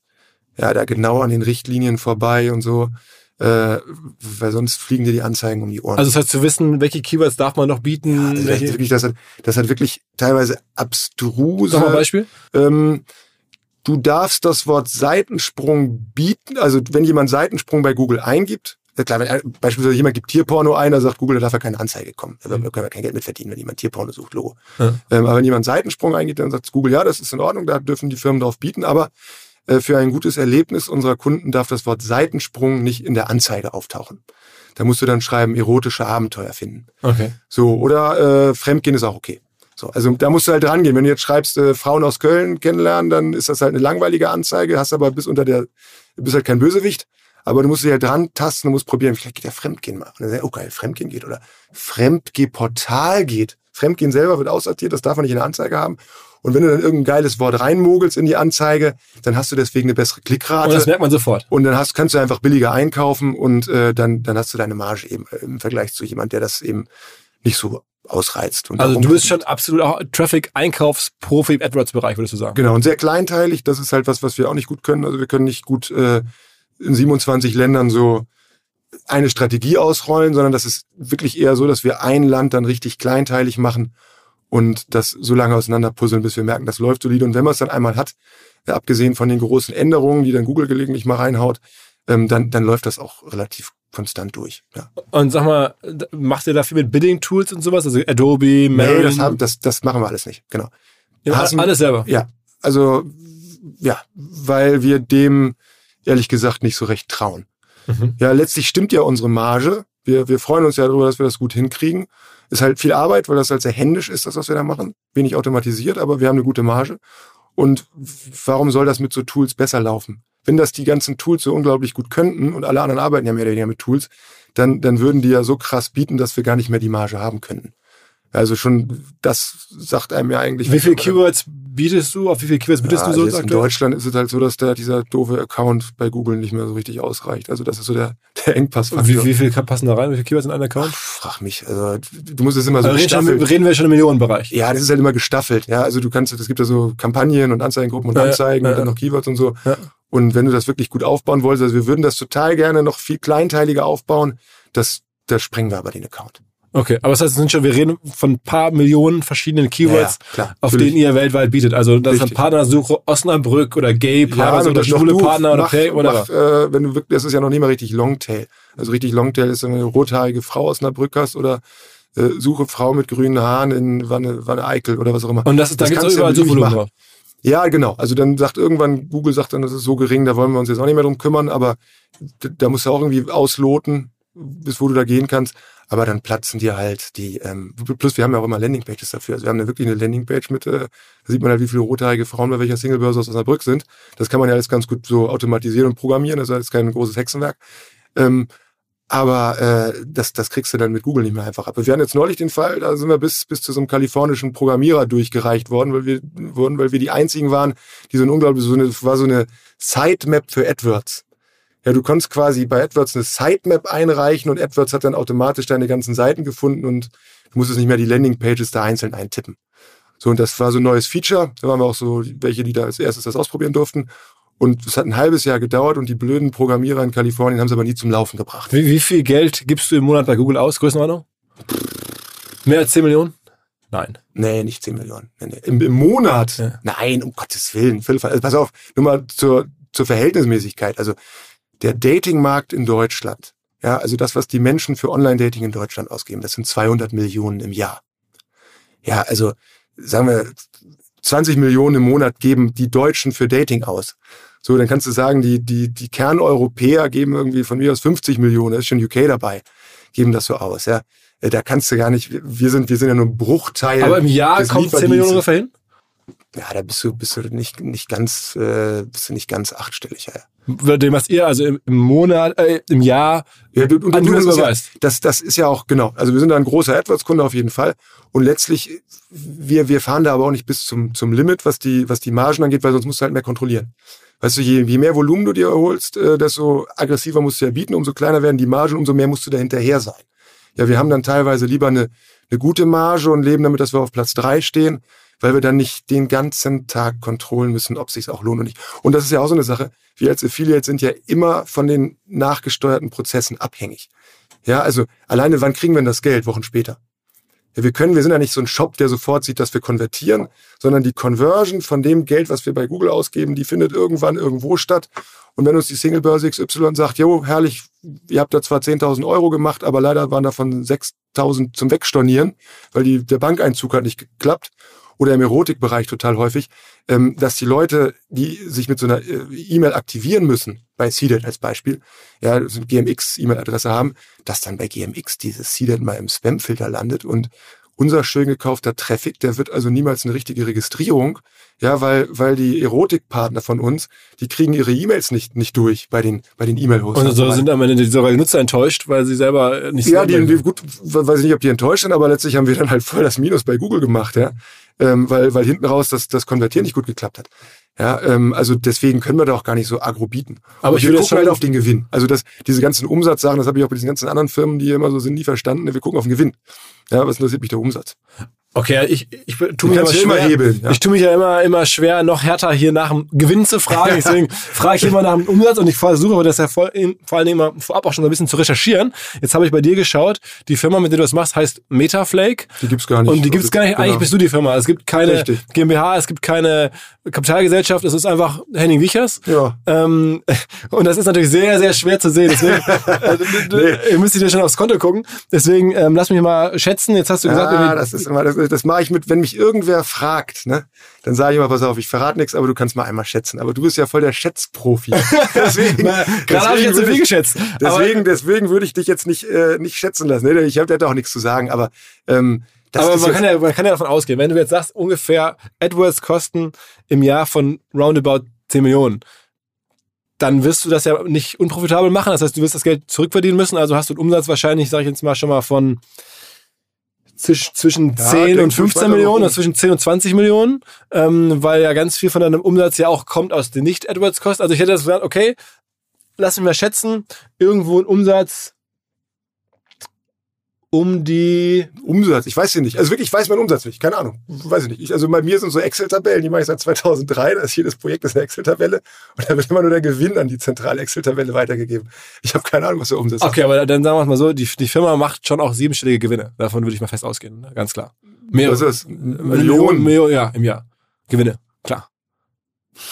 Kann ich jetzt nichts zu sagen, aber Wäre überraschend, wenn es nicht so wäre. Also wieder der Gesamtmarkt, zwei, 200 Millionen Leute, äh, Millionen Euro geben die Leute für Online-Dating aus. Jetzt kannst du überlegen, was haben wir da für einen Marktanteil? 5%, 10% der Kunden, die wir da reinbringen. Mhm. Und wenn man dann ein bisschen noch weiter denkt, ja, sowas wird da immer, dann guck mal, dann kommt das, äh, ja, das ist bei uns ist ja auch so, da kommt das Finanzamt. Ich bin ja so ein armer Einzelunternehmer. da kannst ja, nicht, kannst ja nicht irgendwie über, eh Sorgen um. Nein, also von daher, das ist nett. Und man, man also Aber man muss schon, sagen wir mal, Handballprofis bekommen so viel Geld nicht in der Welt. Man, du hättest schon Fußballprofi auf sehr gutem Niveau in der Bundesliga ja, werden genau. müssen. Ich hätte so normal, ich, wahrscheinlich kriege ich jetzt so viel wie ein normaler Fußball-Bundesliga-Trainer. Äh, Spieler, Spieler. Spieler. Ähm, ja. Und Handball, beim Handball hier sind immer, eine Handballmannschaft verdient so viel wie ein Fußballspieler. Genau, also sei es, sei es so ein Saisonetat beim Handball, ist wie 5 Millionen oder so. ja, die besten Vereine, genau. Sind, Kiel beim, so. so ein Standard Handball-Bundesliga-Spieler. Das kann ich ja sagen, ist ja lange vorbei. Da, bei mir gab es immer so fünf netto. Das war so der Standardgehalt für so einen mittelmäßigen Handballspieler. Was halt total super ist, wenn du irgendwie beim, der 21 durchschnittliche. Bundesligaspieler, der verdient aber schon so zwischen 3 und 5 Millionen. In der Bundesliga, da weiß ich nicht, keine Ahnung. Ja, das Aber ist- jetzt nicht bei Freiburg. Du redest jetzt von dem durchschnittlichen Bayern-Spieler mit Nee, der, der. Bayern-Spieler liegt noch höher. Ja, nee, da, da, also, Das kann, ich nicht. nichts, kann ich nichts zu sagen. Aber das, das, das ist ja das Geile. Das, das läuft ja über ganz viele Jahre jetzt schon, ja. Ja. Und es gab so die ersten paar Jahre waren so Aufbaujahre. Jetzt sind wir gerade so, wenn du dir so eine Produktlebenszykluskurve anguckst, so wie man das im BWL lernt, das, das eiert halt vor sich hin. Das kann, das, das kann auch morgen zu Ende Aber sein. machst du nicht Sorgen in der ganzen, sagen wir mal jetzt, mobilen Welt, äh, dass, dass das alles anders läuft auf einmal? Ja, Nee, überhaupt nicht. Äh, wir haben, wir haben so viele Krisen in der ganzen, also die gesamte Online-Dating-Branche hatte schon so viele angebliche Krisen. Also das erste war mal, oh Gott, oh Gott, jetzt kommen große kostenlose Portale. Plenty of Fish, OkCupid waren so die ersten aus Amerika. Ähm, nee. Genauso Facebook. Oh Gott, jetzt kommt das soziale Netzwerk 2728, jetzt gibt's bald kein Online-Dating mehr. Quatsch. All diese kostenlosen Single-Börsen und äh, Kennenlernmöglichkeiten, Kontakthaltemöglichkeiten, das sind halt geile Werbemarktplätze für Single-Börsen-Brands ja auch diese ganzen großen kostenlosen Singlebörsen, hier auch in Deutschland, Lavu, Badu, die haben eigene eigene äh, so so AdWords-Programme sozusagen, wo Singlebörsen Traffic kaufen können und das ist für die einfach ein geiler Werbekanal. Nix da. Und Mobile, klar, da gibt es so einen gewissen Shift. Die Leute erwarten erstmal, dass so eine App, also die, das ist ja auch total paradox gewesen, oder ist immer noch paradox. Du guckst dir so eine App an und denkst so, ja, hey, In-App-Kauf für 1,99 ist ja ganz schön teuer. Dann gehst du einen Schritt weiter an deinen Computer und kaufst dir eine Datingbörse für 39,90 im Monat. ja, und das ist irgendwie so, dass es eigentlich ja das Gleiche ist. Das, das kommt ja erst so langsam ins Bewusstsein der Leute rein. Und noch ist halt vieles so billig im, im Mobile oder besonders im Mobile Dating, für andere Mobile Branchen kann ich gar nicht sprechen, aber fürs Mobile Dating, vieles halt günstig. Warum kann Tinder von, äh, sagen wir mal so Freemium, die ganzen Dating-Apps sind Freemium. Also alles geht kostenlos, nur wenn du, du bezahlst Geld für Aufmerksamkeit. Also wenn du bei wenn den Mädels hochbieten möchtest. genau, oder oder ein virtuelles Geschenk oder sowas verschicken möchtest, da, dafür musst du halt In-App-Käufe machen. so. So, und die können sich das erlauben, so zu hantieren, weil die gar kein Geld bezahlen müssen für neue Kunden. Die sind halt irgendwie auf Platz eins in, in Dating und Soziales in irgendeinem App Store. Und dann kommen da einfach die Leute, weiß ich nicht, ein Paar muss ja einen Riesenhaufen Geld für neuen Kunden bezahlen. Ähm, und muss ihn dann überzeugen, dass er dieses hochpreisige Abo nimmt. Und das ist halt bei Tinder so, die zahlen halt nichts. Die sagen so, ja, wenn wir so ein Customer Lifetime Value von drei Euro haben, ist doch super. Wir zahlen ja nichts dafür. Und irgendwann haben wir so ein, so ein Typ auf so einer, so einer Online-Dating-Messe hat gesagt, er hat gefragt, wie viel gibt's denn für Marketing aus? Ich habe gesagt, ja, hier, ich habe mir heute mal das T-Shirt gekauft mit dem Logo drauf. Das ist das Einzige, was ich jemals im Marketing gemacht habe. Ja, also und App Store Optimization. Genau, da, da müssen die, und jetzt müssen die aber, weil halt die Konkurrenz auch da zunimmt, müssen die halt auch auf nächsten fünf Jahre müssen die halt auch mehr Geld ausgeben irgendwann, um Mobile-Kunden zu akquirieren. Also App Store sozusagen. Richtig, genau. Das gibt's jetzt nicht mehr geschenkt. Ich meine, am Anfang war es bei Google auch ein Traum. Da konntest du über SEO einfach die, die, die, so als Single-Börse die, die Taschen voll machen. Warst du bei Partnersuche oben. Jetzt gibt's halt Anzeigen. Das, genau, das gibt's in den App Stores auch Anzeigen. Jetzt wird da also, irgendwann werden da einfach auch die Preisniveaus hochgehen. Ja, für uns ist das momentan langweilig, Tinder zu empfehlen, weil die haben gar nicht so ein Affiliate-Programm. Die sagen, was sollen wir dem was abgeben? Die Leute kommen ja eh zu uns. Nee. Aber findest du, dass die ein gutes Marketing machen, also Tinder generell? Nee, die müssen einfach gar nichts machen. Einfach ein gutes Produkt. Also das, ja, die, dieses Wischen ist sensationell. Das ist übrigens auch was, was immer in der Presse falsch dargestellt wird. Das, das Wischen ist nicht das Geile, sondern das Geile ist, wenn du dir jetzt vorstellst, du meldest dich bei, was weiß ich, single.de an.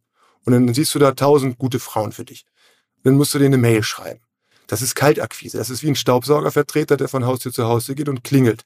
Ja, weil du weißt ja gar nicht, was die Frau will. Vielleicht ist dein Profil sogar schon gelöscht oder du noch halb da. Die war, weißt du alles nicht. Ja, und äh, du musst dir tolle Mails ausdenken, weil die anderen Männer schreiben ja auch noch. Ja. Also Wahnsinn. Und bei dem Tinder, dadurch, dass man sich erstmal zurechtwischt und dann beide mal gesagt haben, jo, dich finde ich auch ganz geil, dadurch ist halt diese erste E-Mail, die du dann als Mann, von mir so als Frau schreibst, die hat halt eine tausendfach höhere Erfolgsaussicht, als wenn du da in irgendeinem Marktplatz irgendjemand anschreibst. Aber haben sie sich trotzdem also ein super Produkt ausgedacht am Ende? Ja, das, guter das, Treffer. Ist, das ist einfach das, das tolle Produkt und weniger das Marketing. Genau, ist übrigens äh, auch ein Medienphänomen. Also wir haben ja gerade so eine Auswertung gemacht. In den Großstädten total beliebt. Äh, aber auf dem Land sind die beliebtesten Dating-Apps eher so ein Lavu und so ein Badu. Okay. Wie kommt das? Das ist irgendwie so ein typisches, äh, wir hypen das in der coolen äh, Internetwelt im Kreis rum. Okay. Auf Gründerzähne und Also das sind so die ersten, die das benutzt haben. Es ist eher so ein bisschen, ja, auch, kannst du sagen, so ein bisschen hochniveauiger. Ja, und sag mal, wie, jetzt höre ich immer wie so ein Bumble und so, dass da immer noch neue Projekte reinkommen. Die Gründerin ist ja auch, sagen wir jetzt. Ja, die probieren alle. Genau. In dem einen Land klappt's besser, in dem anderen Land nicht so gut. Die Sachen sind eigentlich ganz cool, die die da machen. Ähm, aber dass da jetzt so ein richtiges Megateil nochmal rausgekommen wäre, eigentlich nicht. Also auch, äh, glaubst du auch so Bumble? Ja, da wird schon wieder irgendwas Neues kommen. Also generell Online-Dating ist ja abgesehen von diesem Gewische bei Tinder, ist das jetzt so insgesamt ein bisschen so langweilig wie, äh, wie Online-Banking. Ja? Also so ein Parship hat sich jetzt nicht großartig verändert. Ist halt ein ganz solides, man kann sich hier kennenlernen, Business. Und jetzt hat das Tinder mal das Vision erfunden, das war ganz cool, weil das eben das Problem löst, dass es so frustrierend ist, als Mann Mails zu schreiben. Mhm. Ja, das andere, was total frustrierend ist, ist zu Dates zu gehen. Da kannst du sagen, auf zehn Dates sind halt sieben Scheiße. Mhm. Da gibt's auch noch keine gute Lösung. Da kenne ich Leute, die immer nur Lunchtermine ausmachen statt Dinnertermine. Ja, ja, natürlich und schnell wieder weg sind. Ja, genau. Ja, ja. Aber das, das ist halt einfach meistens doof. Und ich sag mal, in England, da gab's mal eine Zeit lang sowas, da war dieses, äh, dass man so vorher geskypt hat. Total in. Da konntest du dich halt viel besser vorher abchecken, bevor du zum Treffen gehst. Aber das können die Deutschen nicht umsetzen. Ja? Weil die, die haben dann irgendwie ihre Videokamera vor so einer Ikea-Schrankwand, ein Schatten macht eine lange Nase und ich weiß nicht, was das ist einfach, da sind die Engländer ja so ein bisschen schmerzfreier, weißt du, die, die halten dann trotzdem ihren Bauch raus vor der, vor der, vor der Webcam. Ähm, die haben da so ein bisschen mehr drauf, sich halt nochmal vorzuschecken, bevor man sich dann verabredet. Aber in allen anderen Ländern ist es eigentlich so, du gehst zum Treffen und meistens ist es doof. Okay. Und nochmal eine Frage, weil du so viel Google ähm, nutzt, also so intensiver Google Kunde quasi bist oder, oder darauf du schaust, hat sich denn da also diese organische Sichtbarkeit massiv reduziert? Also würdest du sagen, dass Google das schon nicht nur die Preise sind gestiegen, weil immer mehr Leute auf die Idee gekommen sind, bei Google Anzeigen einzukaufen, offensichtlich, sondern halt auch ähm, der Anteil des organischen Traffics sinkt immer weiter zwangsläufig, ist das so? Ja, natürlich, klar. Das ist eine Sache von dem, eine Sache von dem, von dem Mobile, ja. Ähm, kann man auch am besten an sowas wie bei Amazon erklären. Ja, wenn du bei Amazon Klopapier kaufen willst am Desktop, dann siehst du irgendwie zehn Klopapierfabrikanten, die da ihr Zeug anbieten und einer hat fünf und der andere vier und drei Sterne. Auf dem Handy guckst du vielleicht noch die ersten beiden an, aber der, der auf Platz fünf ist, bei Amazon, der wird im Leben kein Klopapier mehr übers Handy verkaufen. Und wenn jetzt irgendwann so ein Amazon sagt, wir machen so ein äh, automatisch Nachbestellding, äh, dass sozusagen äh, die Leute, die sowieso mal Klopapier bestellen, die kriegen das automatisch geliefert oder über, über Alexa bestellt, ich brauche Klopapier, dann ist es halt irgendwann so, dass es nur noch der, den einen gibt, der alles abkriegt. Und klar, bei uns ist das genauso, ja. Ähm, wenn du, wenn du gut platziert bist bei dem Keyword, dann kriegst du jetzt Mobile verhältnismäßig mehr äh, SEO-mäßig SEO betrachtet.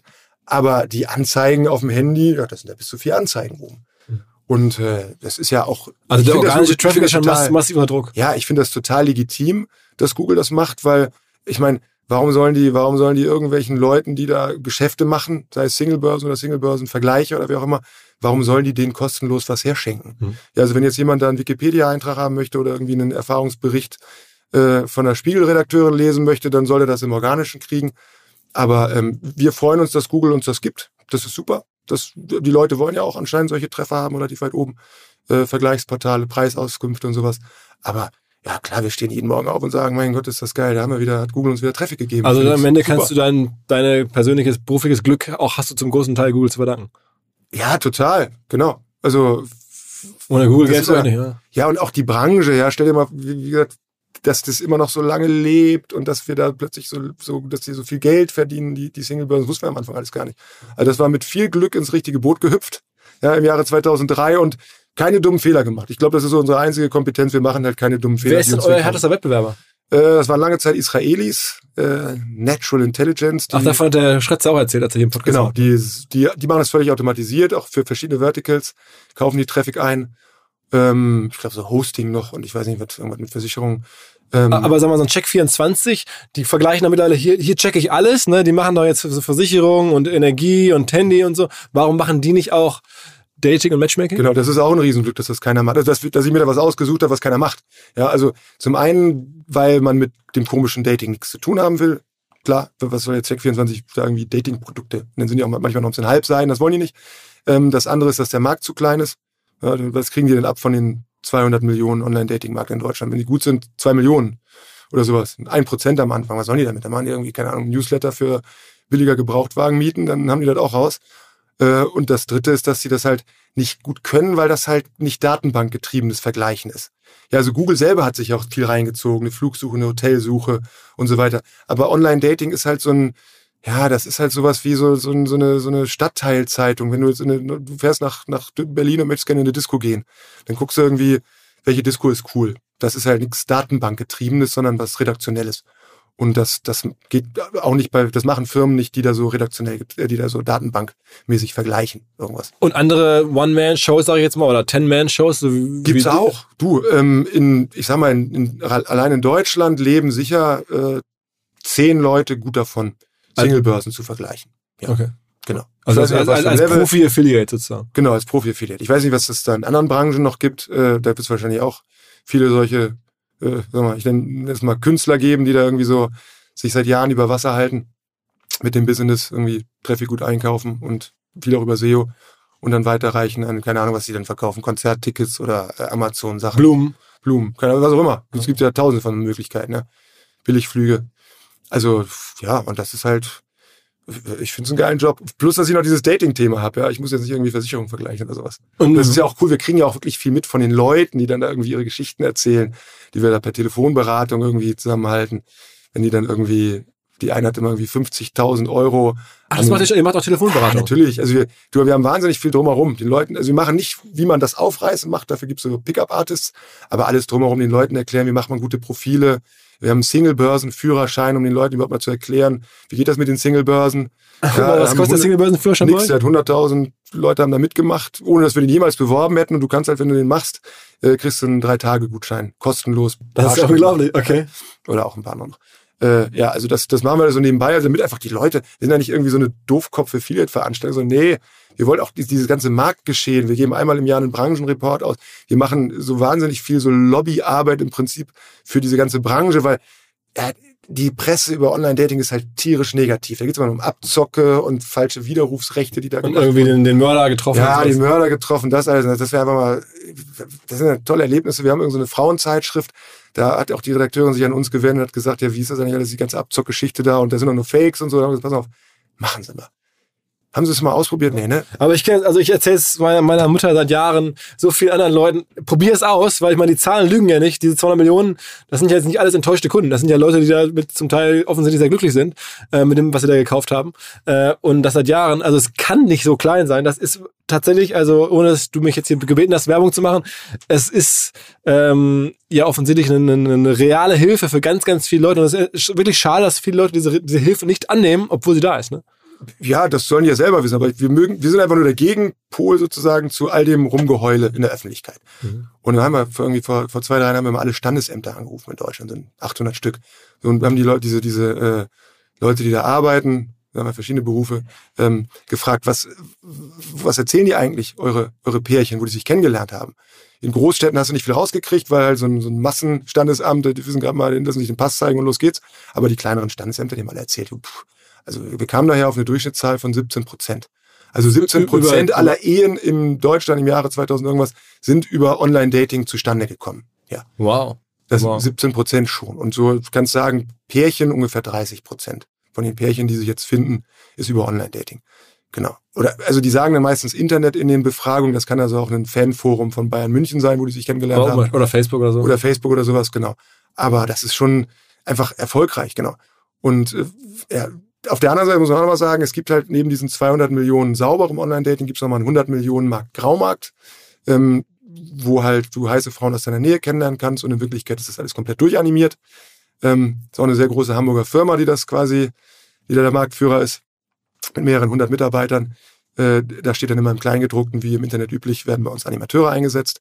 Und damit sind die rechtlich auf der sauberen Seite, weil sie damit keinen Betrug mehr machen. Und der Einzelkunde, wenn er sich verarscht fühlt, kann sich auch sein Geld wiederholen. Äh, machen halt die wenigsten und äh, ist, ist Sex.com? Bitte? Ist das Sex.com? Das sind du, die haben äh, tausende von Domains. Damit die, da wird halt Werbung gemacht auf die ganzen äh, Porntubes. Äh, ja? ich, ich weiß. Genau, das hast du jedes Mal. Ich ich weiß, wie du meinst. Ja. Richtig wild, richtig wild, äh, Instabums, Fuckbook und wie soll er heißen. Jeden Tag eine andere Domain. Und äh, das ist halt, sagen wir, Männerunterhaltung. Aber sind Meister im Digitalmarketing, ne? Total sensationell, genau total sensationell. Aber liefern am Ende ein scheiß Produkt. Also, oder, oder, ähm, ja, wenn man mit denen spricht, sagen sie, du, guck dich immer, ich stand mit dem Geschäftsführer neulich draußen irgendwo in Hamburg rum und hat gesagt, guck mal, guck dich mal um. Von den 100 nächsten Männern, die du dir anguckst, da wird, da werden 50 werden im Leben keine Frau abkriegen. Das geht nicht. Das geht einmal, kriegen sie nicht hin, kriegen sie nicht geschissen. Und wenn wir denen eine Unterhaltung bieten mit einer äh, Animateurin, dann, dann ist das für die eine gute Abendunterhaltung. Und die haben das Gefühl, sich mal, äh, mal, dass da mal jemand zugehört hat. Wir sagen ja auch Prostituierte, also am wenigsten wird bei uns gebumst, am meisten muss ich mit denen reden, mit den Freiern. Ja, und diesen, diesen, äh, dieses Bedürfnis, das decken die halt ab. Und das sind halt die großen Verlierer beim Online-Dating. Klar, es ist die, äh, die, die sehr gebildete Frau, die nach oben hin wenig äh, Top-Männer findet. Ja. Und äh, dann ist es eben der, der äh, Mann aus dem Prekariat, der einfach überbleibt, weil er den Frauen nichts bieten kann. Ja. Okay. Und wenn man denen jetzt so eine andere Art von Erwachsenenunterhaltung bietet, das Gefühl, dass Frauen mit ihm reden, ist halt teuer, aber immerhin hat das mal, dann ist das eine legitime Dienstleistung und eigentlich wissen die Männer das ja auch. Okay. Ja, wenn du dich da anmeldest und dann kommen sofort die ganzen INA 23 äh, angesprungen. Kannst du nicht von ja, ausgehen, dass echt ist. Ne? Du hast nicht mal ein Foto hochgeladen. Ne? Äh, äh, okay, okay. Äh, ja, okay. Muss man, kann man so sehen. Ne? Kann man und das, das wird auch bei uns gekauft auf dem Portal. Also wir, wir schreiben dann halt, pass auf, das ist so zweieinhalb Sterne. Da gibt's echte Frauen, musst du lange suchen, aber Achtung, all die, die Tanten, die angehüpft kommen, mach erst mal ohne Foto, ähm, die sind nicht echt. Aber das, das wird trotzdem über uns gebucht. Was, also, was gibt's denn noch so für Hidden Champions? Also die Kollegen kenne ich tatsächlich auch. Also da, ja. auch gerade weil die im Performance Marketing sehr gut aufgestellt Super. sind über Jahre, habe ich da ein paar Bekanntschaften oder, oder, oder Freunde, die da tätig sind oder waren. Ähm, ich habe vor kurzem mal verfolgt oder vor über Jahre auch poppen.de. Was ist mit denen los? Wie geht's ihnen denn? Ja, die laufen nach wie vor super. Das, genau. auch so, das ist auch so ein Premium, genau, die sitzt irgendwie, wo sind sie? Aus dem Paderborn, glaube ich, in erst nach, erst nach Barcelona, genau. dann nach Asien. Irgendwo Shanghai, Singapur, Hongkong, machen ganz normal so weiter. Die haben auch eine Vermarktungsfirma, die kennen wir, die sind in äh, Barcelona. Playa Media heißen die, glaube ich. Machen noch ein paar andere Sachen nebenbei, die machen noch fetisch.de, gay.de. Ähm, ganz solides Business. Das ist halt eine ehrliche Plattform. Da, also da, da kommst du halt als Mann hin und siehst, oh, gut, okay, da gibt's halt irgendwie auf, auf äh, eine Frau gibt's acht Männer. Da kann ich mir auch Freemium-mäßig, kann ich bei poppen.de mir eine bessere Sichtbarkeit bei den Frauen kaufen oder eine, eine geilere VIP-Nachricht. Und äh, ist aber ehrlich. Eins der wenigen Produkte, die jetzt im Erotikbereich... Was so ein poppen.de, was, was machen die so, was würdest du schätzen für einen Umsatz so weltweit? Das kann ich nicht sagen. Größenordnung? die sind ja nur in Deutschland mit dem Namen. Ja, also, Oder mit, ihrer, mit ihrem Konzern? Genau, also die haben da auch relativ viele Leute angestellt. Das ist fast so groß wie bei euch, würde ich sagen. Die werden auch irgendwie, weiß ich nicht, 10 Millionen Umsatz machen im Jahr, sowas um den Dreh. Und die machen das alles organisch, da kaufen die auch zu? Die kaufen teilweise auch, ja. Aber ähm, irgendwann hast du auch so große Communities, dann, dann läuft das von alleine. Dann musst du nicht mehr viel kaufen. Plus die machen auch nicht, die können sich halt auch nicht viel leisten, weil, weil halt wie poppen.de ist Premium, äh, Freemium, da, da kannst du nicht, nicht irgendwie die Akquisekosten von 10 Euro pro, pro Registrierung bezahlen. Ja. Im jetzt kommenden Hinweis mal nicht AdTech oder B2B Softwarelösung, sondern mein Kollege Max, der sich mit Gin auskennt und alle unter 18 jetzt bitte weghören, mir berichten wird, warum er Monkey 47 so besonders findet. Max. Ja, Philipp, es steckt direkt im Namen. Das sind die 47 Botanicals, die dem Ganzen einen einzigartigen Geschmack verleihen. Das sind zum Beispiel die Preiselbeeren aus dem Schwarzwald, die ihm auch eine ganz besondere Note geben. Aha. Und was hast du da mitgebracht? Meinen Favoriten, den Monkey 47 Tonic. Super einfach, ein paar Eiswürfel, etwas Monkey 47, das Ganze aufgefüllt mit Tonic Water und einer Grapefruit-Zeste obendrauf. Fertig ist der erfrischende Drink. Okay, äh, und das schmeckt dann? Auf jeden Fall. Beim ersten Schluck spürst du direkt die Wacholdernote, frische Zitrusnoten und eine leichte Pfefferschärfe. Für mich ist es genau die Balance dieser Aromen, die den Gin ausmachen. Und gibt es noch was über Monkey 47 als Brand zu sagen? Ich meine, du siehst es ja schon am Apotheker-Design der Flasche. Die Brand ist mit super viel Liebe gestaltet. Vom Etikett bis hin zur Website, die aussieht wie eine alte Zeitung. Da wundert es mich ehrlich gesagt auch nicht, dass Monkey 47 bereits zum achten Mal in Folge als Top Trending Gin Brand ausgezeichnet wurde.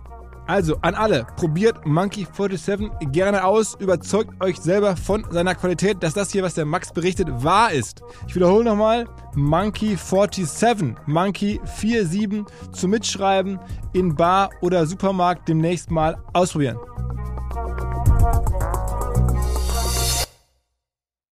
Zurück zum Podcast. Aber war mal so vor, vor fünf, sechs oder sieben oder noch länger her, war das so ein Mediendarling oder so ein Journalistendarling, diese Geschichte von diesen drei Brüdern aus Paderborn, die ja. poppen.de machen und dann weltweit ähm, Communities äh, aufbauen. Kauf aufbauen und dann mit diesem ungewöhnlichen Produkt oder diesem ungewöhnlichen Lifestyle, dann sind die halt irgendwie, sind nach Barcelona gezogen und haben da so rumgehangen und dann in Shanghai rumgehangen. Also geile Geschichte, wenn man das liest, dann denkt man sich, was es alles gibt in der Welt. Ähm, ja, das ganz, also ein Hidden Champion noch, das ganz klar, äh, also die, die Bestverdiener in Deutschland, also Privatpersonen, die Geld verdienen, das ist der Joy Club. Ja, Joy also Club, okay. Joy Club, eine kleine Dresdner Firma, genau. Die haben halt die größte Erotik. Facebook für Freunde der niveauvollen Erotik. Und ähm, die machen einfach, äh, ja, die haben halt die komplette Swinger-Szene unter Kontrolle. Also du gehst nicht mehr in so einen schäbeligen Swinger-Club heutzutage, sondern du guckst beim Joy Club, was für ein Swinger-Event ist bei dir in der Nähe, guckst, wer ist da angemeldet, wer geht da auch hin, welche anderen Pärchen, wen kennt man vielleicht schon und alles, was äh, in Deutschland dann irgendwie an, an Swinger-Geschichten stattfindet, läuft über die. Und das ist äh, plus noch der ganze Sexkontakt bei den so Erotikfotografen drauf. BDSM haben sie auch. Frauen stellen ihre, ihre machen ihre, ihre wie heißt das so Körperbemalungsacts werden dargestellt, Videos, ganz viele Foren mit zig, zehn Millionen Einträgen. Ähm, ja, das ist auch das, wo Frauen am häufigsten auf die Jagd gehen, wenn die sagen, ich will mich jetzt nach meiner Scheidung mal ausleben. Da geht die zum Joy Club. Echt? Ist das ja. so? Okay. Mhm. okay. Und sag mal, was, was, so ein Ashley Madison, die sind ja auch aufgefallen, weil die so ganz ungewöhnlich dann irgendwo so Plakate gekauft ja, haben. Tot. Mausetot. Ja, Mausetot. Die sind ja einmal, oh, das war wirklich eine krasse Nummer. Die haben, äh, ich lache jetzt, das ist ein bisschen gemein. Ähm, die wurden ja komplett gehackt. Also ein Mitarbeiter hat da die, die komplette Datenbank von 32 Millionen Mitgliedern weltweit veröffentlicht. Äh, um zu, eigentlich primär um zu zeigen, dass da äh, im Prinzip gar keine Frauen drin sind. Also da waren, wie weiß nicht, zwei Prozent Frauen und dass die meisten Frauenprofile auch noch animiert sind. Ja, mit denen werden dann die Männer eben angesprochen. Ähm, ja, und ja, dann hat aber jemand anders mal durchgeforscht und hat irgendwie festgestellt, diverse .fbi-E-Mail-Adressen äh, aus dem Weißen Haus, Leute, Priester, ja, weltweit irgendwie 15 Selbstmorde von von Leuten, die sich dann deswegen umgebracht haben, weil jetzt alle rausgefunden haben, dass die Wahnsinn. hochseriösen Menschen bei Ashley Madison in Wirklichkeit heimlich Seitensprünge gesucht haben. Wahnsinn. Aber die haben ja krasses Marketing auch gemacht, so offline. Und die haben halt wirklich so genau. Provokationen genau. gemacht irgendwo. Billboard. Billboards mit allen möglichen Sprüchen. Aber in Deutschland, die haben genau, das ist so ein klassischer Rohrkrepierer. In Deutschland haben die wahnsinnig viel Kohle verbrannt, aber da konntest du halt nicht mit einem Bankeinzug bezahlen. Ja, die hatten vergessen, dass der Deutsche ja nicht unbedingt eine Kredit, ich glaube 30 Prozent der Deutschen haben eine Kreditkarte. Wenn du da nur mit einer Kreditkarte bezahlen kannst, dann geht dir schon mal relativ viel Umsatz flöten. Und die, die, die Mädels, die dich da bei Ashley Madison angesprungen haben, die hießen halt alle Samantha und Deborah. und äh, ja, ich hatte, glaube ich, drei Deborahs in zehn Minuten, als ich da so ein Testprofil angelegt habe. Und das war natürlich ein bisschen Trend, das wird so übersetzt mit Hallo, ich geilen Hausfrau, möchte gerne Ficky Ficky. ja, und dann, dann wird das Produkt natürlich nix wegen so dämlicher Fehler. Und die haben auch, in Deutschland haben die auch sicher Millionen verblasen. Wen, wen gibt's noch, der so vielleicht so ein bisschen außerhalb des Radars ist und spannende Sachen macht? Puh, wie gesagt, die Swinger-Szene mit ihren komischen Schiffsreisen. Und dann werden halt die ganzen Nischenportale professionalisiert. Also das haben ja häufig auch irgendwelche Leute gemacht. So sagen wir, der Rollstuhlfahrer hat was programmiert oder die Alleinerziehende hat selber sowas aufgesetzt. Hat eine Geschichte noch sensationell. Mums Dad's Kids. Ja. Äh, Wie heißt Mum? Mums Dad's Kids. Die Singlebörse für Alleinerziehende, die habe ich mal eine Zeit lang auch pro bono so beraten. Also sie, Irene. Irene ist äh, weit über 75. Ich hoffe, sie hört nicht zu. Soll ich eigentlich sagen? Wahrscheinlich nicht. Ne? Ja, und die sitzt da und macht Mums Dad's Kids. Hat einen Programmierer, der irgendwie das mit diesem Internet macht und äh, die bequatscht die Leute am Telefon. Also wenn ich da anmeldest, dann musst du eine Telefonnummer angeben und dann hat sie die an der Strippe und die erklärt ihnen, wie man ein tolles Profil macht. Und wenn eine Frau lanciert, weiß nicht, wöchentlich irgendwelche Artikel in Frauenzeitschriften, dass ich über sie irgendwie eine neue, die, die Löwenmama hat den, den Superpapa kennengelernt und die haben ihre vier Kinder zusammengeworfen und machen Patchwork und die lebt einfach davon. Ja. Wahnsinn. Die sitzt da in, äh, irgendwo im Allgäu, nee, in Murnau, Voralpen, glaube ich. Ja. Und da sitzt die einfach rum. Über 75 die Dame. Über 75 und quatscht den ganzen Tag. Am Telefon ist sie total jugendlich und quatscht den ganzen Tag die Leute, die Leute in die Premium-Mitgliedschaft. Das ist ja, ja, unglaublich. Und der Programmierer hat ein solides Portal dahin gebaut. Da kann man sich solide anmelden. Alles gut. Die war schon bei Günter Jauch und so. Mit ihren Patchwork-Familien. Und macht da was für Deutschland, nämlich Patchwork-Familien zusammenbringen und quatscht und quatscht und quatscht und hat die Leute an der Strippe. Und wie, wie ist denn die Abgrenzung generell bei deinem Modell zu sowas, also zu, Pornogra also zu, zu genau. Prostitution? Sagen wir so, Pornografie, ja. Prostitution, das sind ja noch zwei verschiedene Sachen, ja. aber äh, in Hamburg ganz groß, auch so ein Running Gag hier, Modelle Hamburg. Ne? Also sozusagen, da gibt's halt dann käuflichen äh, Sex. Guckst du dir sowas auch an? Bewertest du sowas auch? Nee, alles, wo, ähm, alles, wo Leute was Privates machen. Wenn, also wenn die privat die komischen Sachen machen, unter dem Dach des Datings, dann sollen die das machen. Das können wir gerne bei uns auch darstellen, aber sobald da irgendwie es um Kohle geht, sind wir raus. Okay. Ja, und damit wir, haben wir nichts zu tun mit Webcam, Chats und hier so live YouPorn, die ganze Welt. YouPorn, genau, das wollen wir alles nicht. Da haben wir auch Angst, dass da irgendwie dann mal, keine Ahnung, irgendwelche komischen Leute klingeln und, und irgendwie Schutzgeld haben wollen oder so. Ja. Oder wir haben auch nie Osteuropa gemacht, haben wir auch gedacht, um Gottes Willen, uah, wer weiß, was passiert. Aber der macht doch Osteuropa-Portale jetzt. Nee, ja, wir, wir, wir machen das, äh, genau, wenn also der deutsche Mann eine Frau aus Osteuropa ja, kennenlernen will, ja, ja. das bewerben wir auch, genau. Ähm, aber wir würden jetzt nicht unseren Single-Börsenvergleich in, für, für Russland anbieten oder so. Da habe ich Angst, dass da irgendwie komische Sachen okay. Und Asien? Also sagen wir mal, wenn der deutsche Mann nee, Asiatin das sind wir, das sind wir Achso, das, das gibt's ganz schäbelige Portale nur. Und das ist auch wieder, da kann man auch geile Geschichten erzählen. Also erstmal, der deutsche Mann denkt, ja, sind wir mal nur mal nach, nach Asien hin, ja. Ähm, ja gut, wenn ich da jetzt ankomme, hier die kleine Maus, die kann ja froh sein. Ey, der Deutsche ist irgendwie auf Platz 12 bei den Asiaten. Okay. Geizig, ja, geizig, der füttert nicht die Verwandtschaft mit durch. Ungepflegt, der duscht ja nicht dreimal am Tag. Hässliche Sachen an. Wo soll ich da hin nach Deutschland? Vielen Dank, da ist voll kalt. Ja, also die wollen dann ja lieber einen Italiener oder einen Australier, am liebsten Kalifornier haben oder sowas. Und der deutsche Mann, der muss sich da hinten anstellen. Und da, da haben wir auch Sachen erlebt. Also, das ist ja, ja unglaublich. Also, der hat also ein deutscher Mann, hat so eine, so eine Thailänderin mit nach Deutschland gebracht und hat dann irgendwie nach, die hat dann auch gesagt, aber mein Bruder muss mit. Ähm, und dann hat er irgendwie nach fünf Jahren rausgefunden, das war ihr Ehemann. Was, wirklich? Das, ist total, das sind natürlich so die Highlights. Ja? Oder der, der, der deutsche Mann, der nach Vladivostok fährt und äh, nachts wollte er irgendwie auf Toilette und äh, hat dann, ist dann in so einer Asservatenkammer gelandet mit all den Mänteln, die der Frau schon geschickt, geschenkt wurden und so. Er hat gedacht, also die sah er ganz schön ab von den Westmännern. Ja, und er war dann auch schnell wieder weg. Also da, so Geschichten, die das Leben spielt eben, ja. Ja, nee, und das, genau, das ist halt für die, für die Mitarbeiter uns auch lustig und äh, sie dann auch diese ganzen Sachen mal mitkriegen, weil normalerweise ist ja dieses Performance-Marketing eigentlich immer ein bisschen traurig. Du sitzt da irgendwie rum, guckst auf die Zahlen und schreibst mehr SEO-Texte. Aber das, deswegen, das meine ich. Also Online-Dating ist halt eine geile Branche einfach, ja oder noch mal sowas mit. Kommen denn die Portale selber auch auf die Idee, auch so Portal? Also ich hatte das auch mit, mit, mit Michael Schratzenmeier schon damals ein bisschen besprochen und hm. den kenne ich eh auch äh, privat ganz gut. Insofern immer das Gespräch. Macht es nicht ähm, auch Sinn, für ein Parship oder für einen Elite-Partner sowas, was du jetzt machst, selber für sich zu betreiben und sich immer dann auf die einzusetzen und sozusagen neben ihrem Parship-Business, sondern sowas zu machen, was du machst, weil ich meine, für die ist es ja viel Geld. Wenn man sieht, dass du da jetzt ja. irgendwie ein paar Millionen übrig hast oder auch Umsatz machst, das hätten die ja lieber. Ähm, und die haben ja da schon eine größere Infrastruktur. Warum machen die sowas nicht selber? Also einen Vergleich, bei dem sie sich selbst ein bisschen begünstigen. die haben es ja schon häufig probiert. Also klar, die sehen ja auch quasi jeden Monat, äh, was müssen wir wohin bezahlen. Können sie ein eigenes Google, können sie nicht Ja. so leicht machen, aber eine eigene Vergleichsseite geht genau, vielleicht. ja, genau. Ähm, ja, du, das haben die, haben die probiert und einige waren mal ganz gut, aber letztlich setzt man dann da irgendeinen Mitarbeiter drauf, der das irgendwie aufziehen soll, das Projekt, und dann ist er nach einem Vierteljahr wieder weg und dann macht es der nächste und da, da fehlt ehrlich gesagt so ein bisschen diese, diese Beklopptheit, die wir da. Und dir zu sagen, hör zu, Mann, jetzt, wir konsolidieren hier den Markt, wir sind pro sieben, wir haben alle zusammengekauft, die da Rang und Namen haben, uns gehört irgendwie Dieselpartner, uns gehört Parship. Wir geben dir jetzt hier mal ein bisschen Geld und dann verkaufst du uns das Ding? Was ist, es gibt ja kein Asset. Also eine, SEO-Seite zu, was sollen die denn bezahlen? Achtmal EBIT oder was? Also das ist ja, ist ja illusorisch. Also da, wenn die sagen, also ehrlich, du hast ja so ein risikoreiches Geschäft, da geben wir dir zweimal EBIT, da kann ich auch sagen, gut, dann fahre ich ja zwei Jahre in Urlaub und dann habe ich das auch drin. Also das ist, da wir kein Asset haben, wir haben ja keine Kundendatenbank oder sonst irgendwas und morgen kann Google alle, alle SEO-Seiten, die, die nicht passen, rauswerfen, ist das halt was, was völlig unverkäuflich ist. Ja. Tauschst du dich mit anderen ähm, Vergleichern. Vergleichern in Deutschland aus, in anderen Verticals und so? Äh, nee, andere Verticals nicht, aber wir haben immer einmal, äh, Entschuldigung, vor der Demexco haben wir immer, haben wir seit, seit ich glaube, zehn Jahren haben wir immer so ein, so ein Vortreffen. Am Abend davor kommen halt die ganzen Singlebörsenchefs zusammen, laden wir die in die Kneipe ein und da sind auch immer so ein paar Vergleicher, die es gerade gut machen.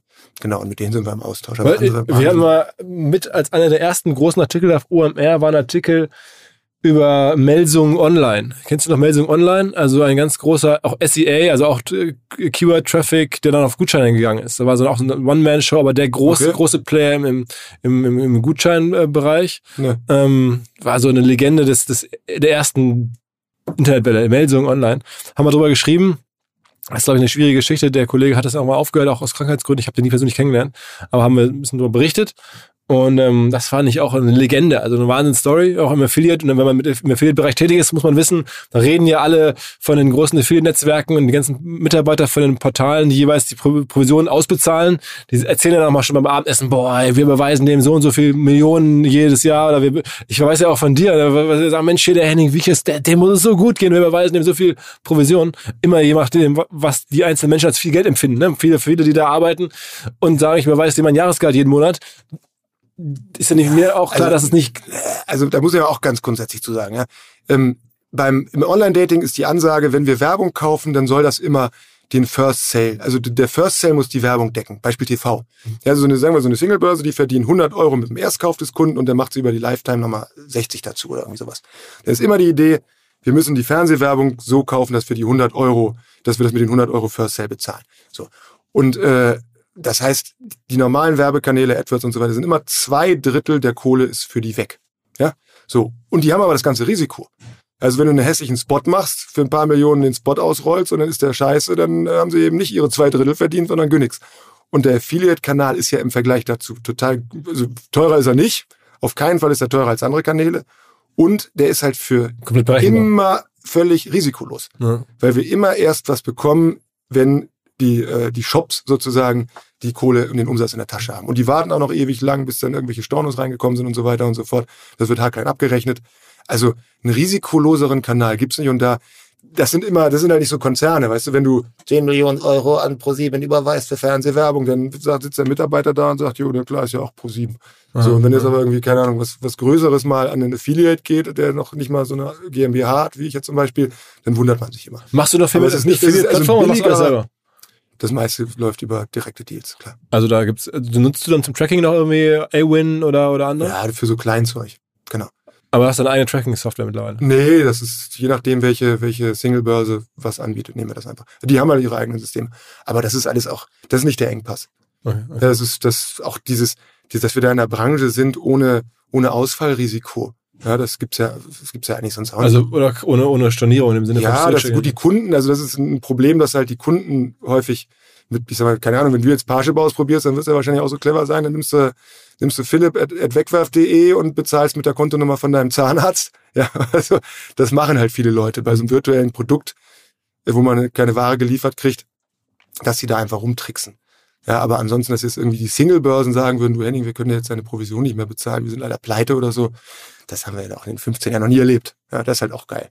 Gibt's eigentlich ähm, auch bei euch in der Branche neben den Cost per, also Cost per Order oder Cost per Lead Deals ähm, auch so, so Customer Lifetime äh, Deals, wo du auf im das, hat, genau, das, das war das war am Anfang halt der das war am Anfang halt der Burner. Genau. Also das fing halt von vornherein so. Es waren immer Lifetime Deals. So.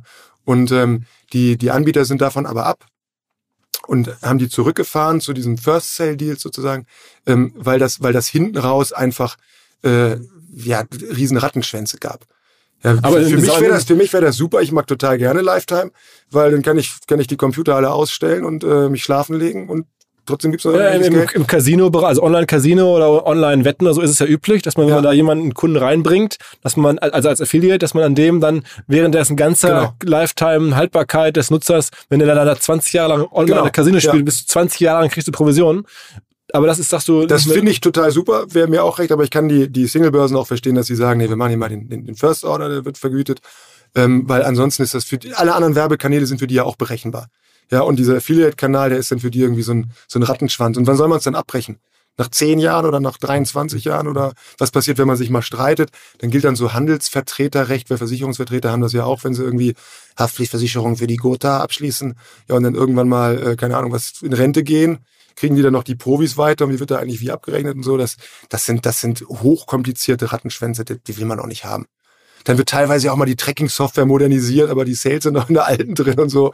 Da müssen da also die Sachbearbeiter da äh, ein, ein Horror von Aufwand betreiben, nur für, für die ganzen Verlängerungen, die dann irgendwie reinkommen, das affiliate-mäßig richtig abzurechnen. Das ist, das ist organisatorisch Quatsch. Sag mal, ähm, hast du denn jemals darüber nachgedacht, auch das andere Verticals anzugehen? Also was du jetzt im Bereich Dating, Matchmaking Vergleich machst, Singlebörsen, kann man ja auch Versicherungen, Strom, Autos, es gibt ja Blumen, alle möglichen Bereiche, wo viel Onlinehandel stattfindet. Und das hätte man ja auch irgendwie äh, angehen können mit, mit Publisher-Seiten. Genau, ja, wir haben das im Versicherungsvergleich mal eine Saison lang versucht, und zwar äh, private Krankenversicherung. Da sind so ganz schäbelige Webseiten, ist oben so ein, so ein Arzt drauf und dann steht da, wechseln Sie in eine günstige private Krankenversicherung, hier geben Sie bitte Ihre Daten ein. So, und dann muss man auf Knopf drücken und dann wird eben dieser Lead diese Adresse, die wird dann auf so Lead-Plattformen an Versicherungsvertreter versteigert. Die zahlen dann, also du musst bei AdWords ungefähr 50 Euro bezahlen, bis du so ein Ding hast. Und diese Versicherungsheinis, die kaufen die dann, einer aus Freiburg kauft den dann für 100 Euro und probiert dann die Leute anzurufen, das Zeug zu verkaufen. Und wenn nicht, geben sie es zurück und dann wird sich drum gekloppt. War das eine Mickey-Maus-Adresse und der muss nicht bezahlen oder war es eben eine echte Adresse und der war zu doof, was zu verkaufen und dann muss er es eben doch bezahlen. Das haben wir halt über verschiedene Lead-Plattformen und so weiter, haben wir ein Jahr lang komplett eingestellt, bis das alles sauber lief. Und im November, Dezember ist immer die High Season, so wie Weihnachtsgeschäft bei, bei Amazon oder sowas. Da werden also die, die privaten Krankenversicherungen gewechselt. Da waren wir der fünftgrößte in Deutschland im Leads einkaufen. So, und äh, im Januar wurden uns 85 Prozent unserer schönen Leads wegstorniert. Haben wir minus paar hunderttausend. Und da hat mein Kollege, der da aus der Versicherungsbranche war, der klagt, glaube ich, bis heute dagegen. Und da haben wir gedacht, ey, diese Versicherungsspackos mit ihren Anzügen und so, da wollen wir mal gar nichts mit zu tun haben. Ja, wir liefern da ordentlich Zeug. Also dann machen wir lieber wieder Dating.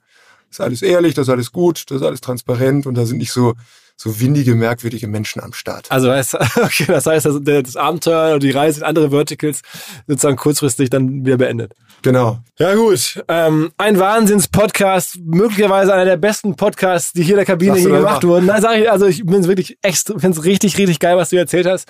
Ähm, aber generell, was du machst, der ganze Weg vom Handball-National-Torhüter bis zum Affiliate, ähm, ja, Detail-Checker und ähm, ja, einfach richtig geile Geschichte. Sowas gehört hier rein.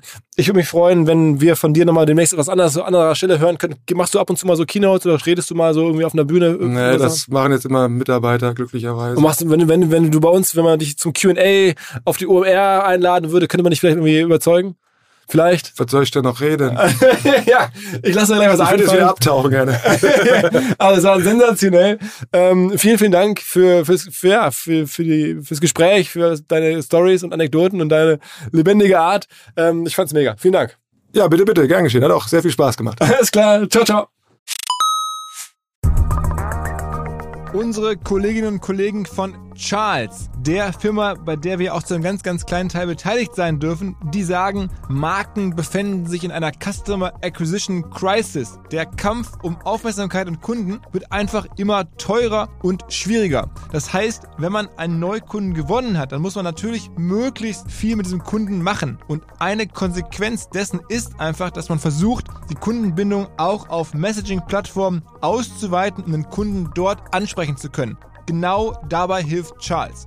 Charles hat eine WhatsApp-Marketing-Software, eine Art CRM-System für WhatsApp entwickelt, mit der man natürlich die Kundenbindung erhöhen kann, vor allen Dingen aber mit jedem neuen Subscriber oder mit jedem neuen WhatsApp-Kontakt einer Firma sofort Umsatz machen kann über die richtigen Aktionen mit dem Charles-Tool. Nirgendwo sind die Öffnungsraten und die Aktivitätsraten danach, also auch die Käufe, Umsätze, so stark wie bei WhatsApp und euer Gateway da rein, das ist eben Charles. Die verschiedensten Startup-Brands, von denen weiß, dass sie Wahnsinns-Wachstumsgeschichten geschrieben haben, Snox, Purelei oder viele andere, nutzen Charles und auch übrigens wir mit OMR. Ich schreibe bekanntlich jeden Freitag einen WhatsApp-Newsletter mit Charles. Wer mehr über Charles wissen möchte, wer es ausprobieren möchte, alle Infos hello-charles.com slash OMR.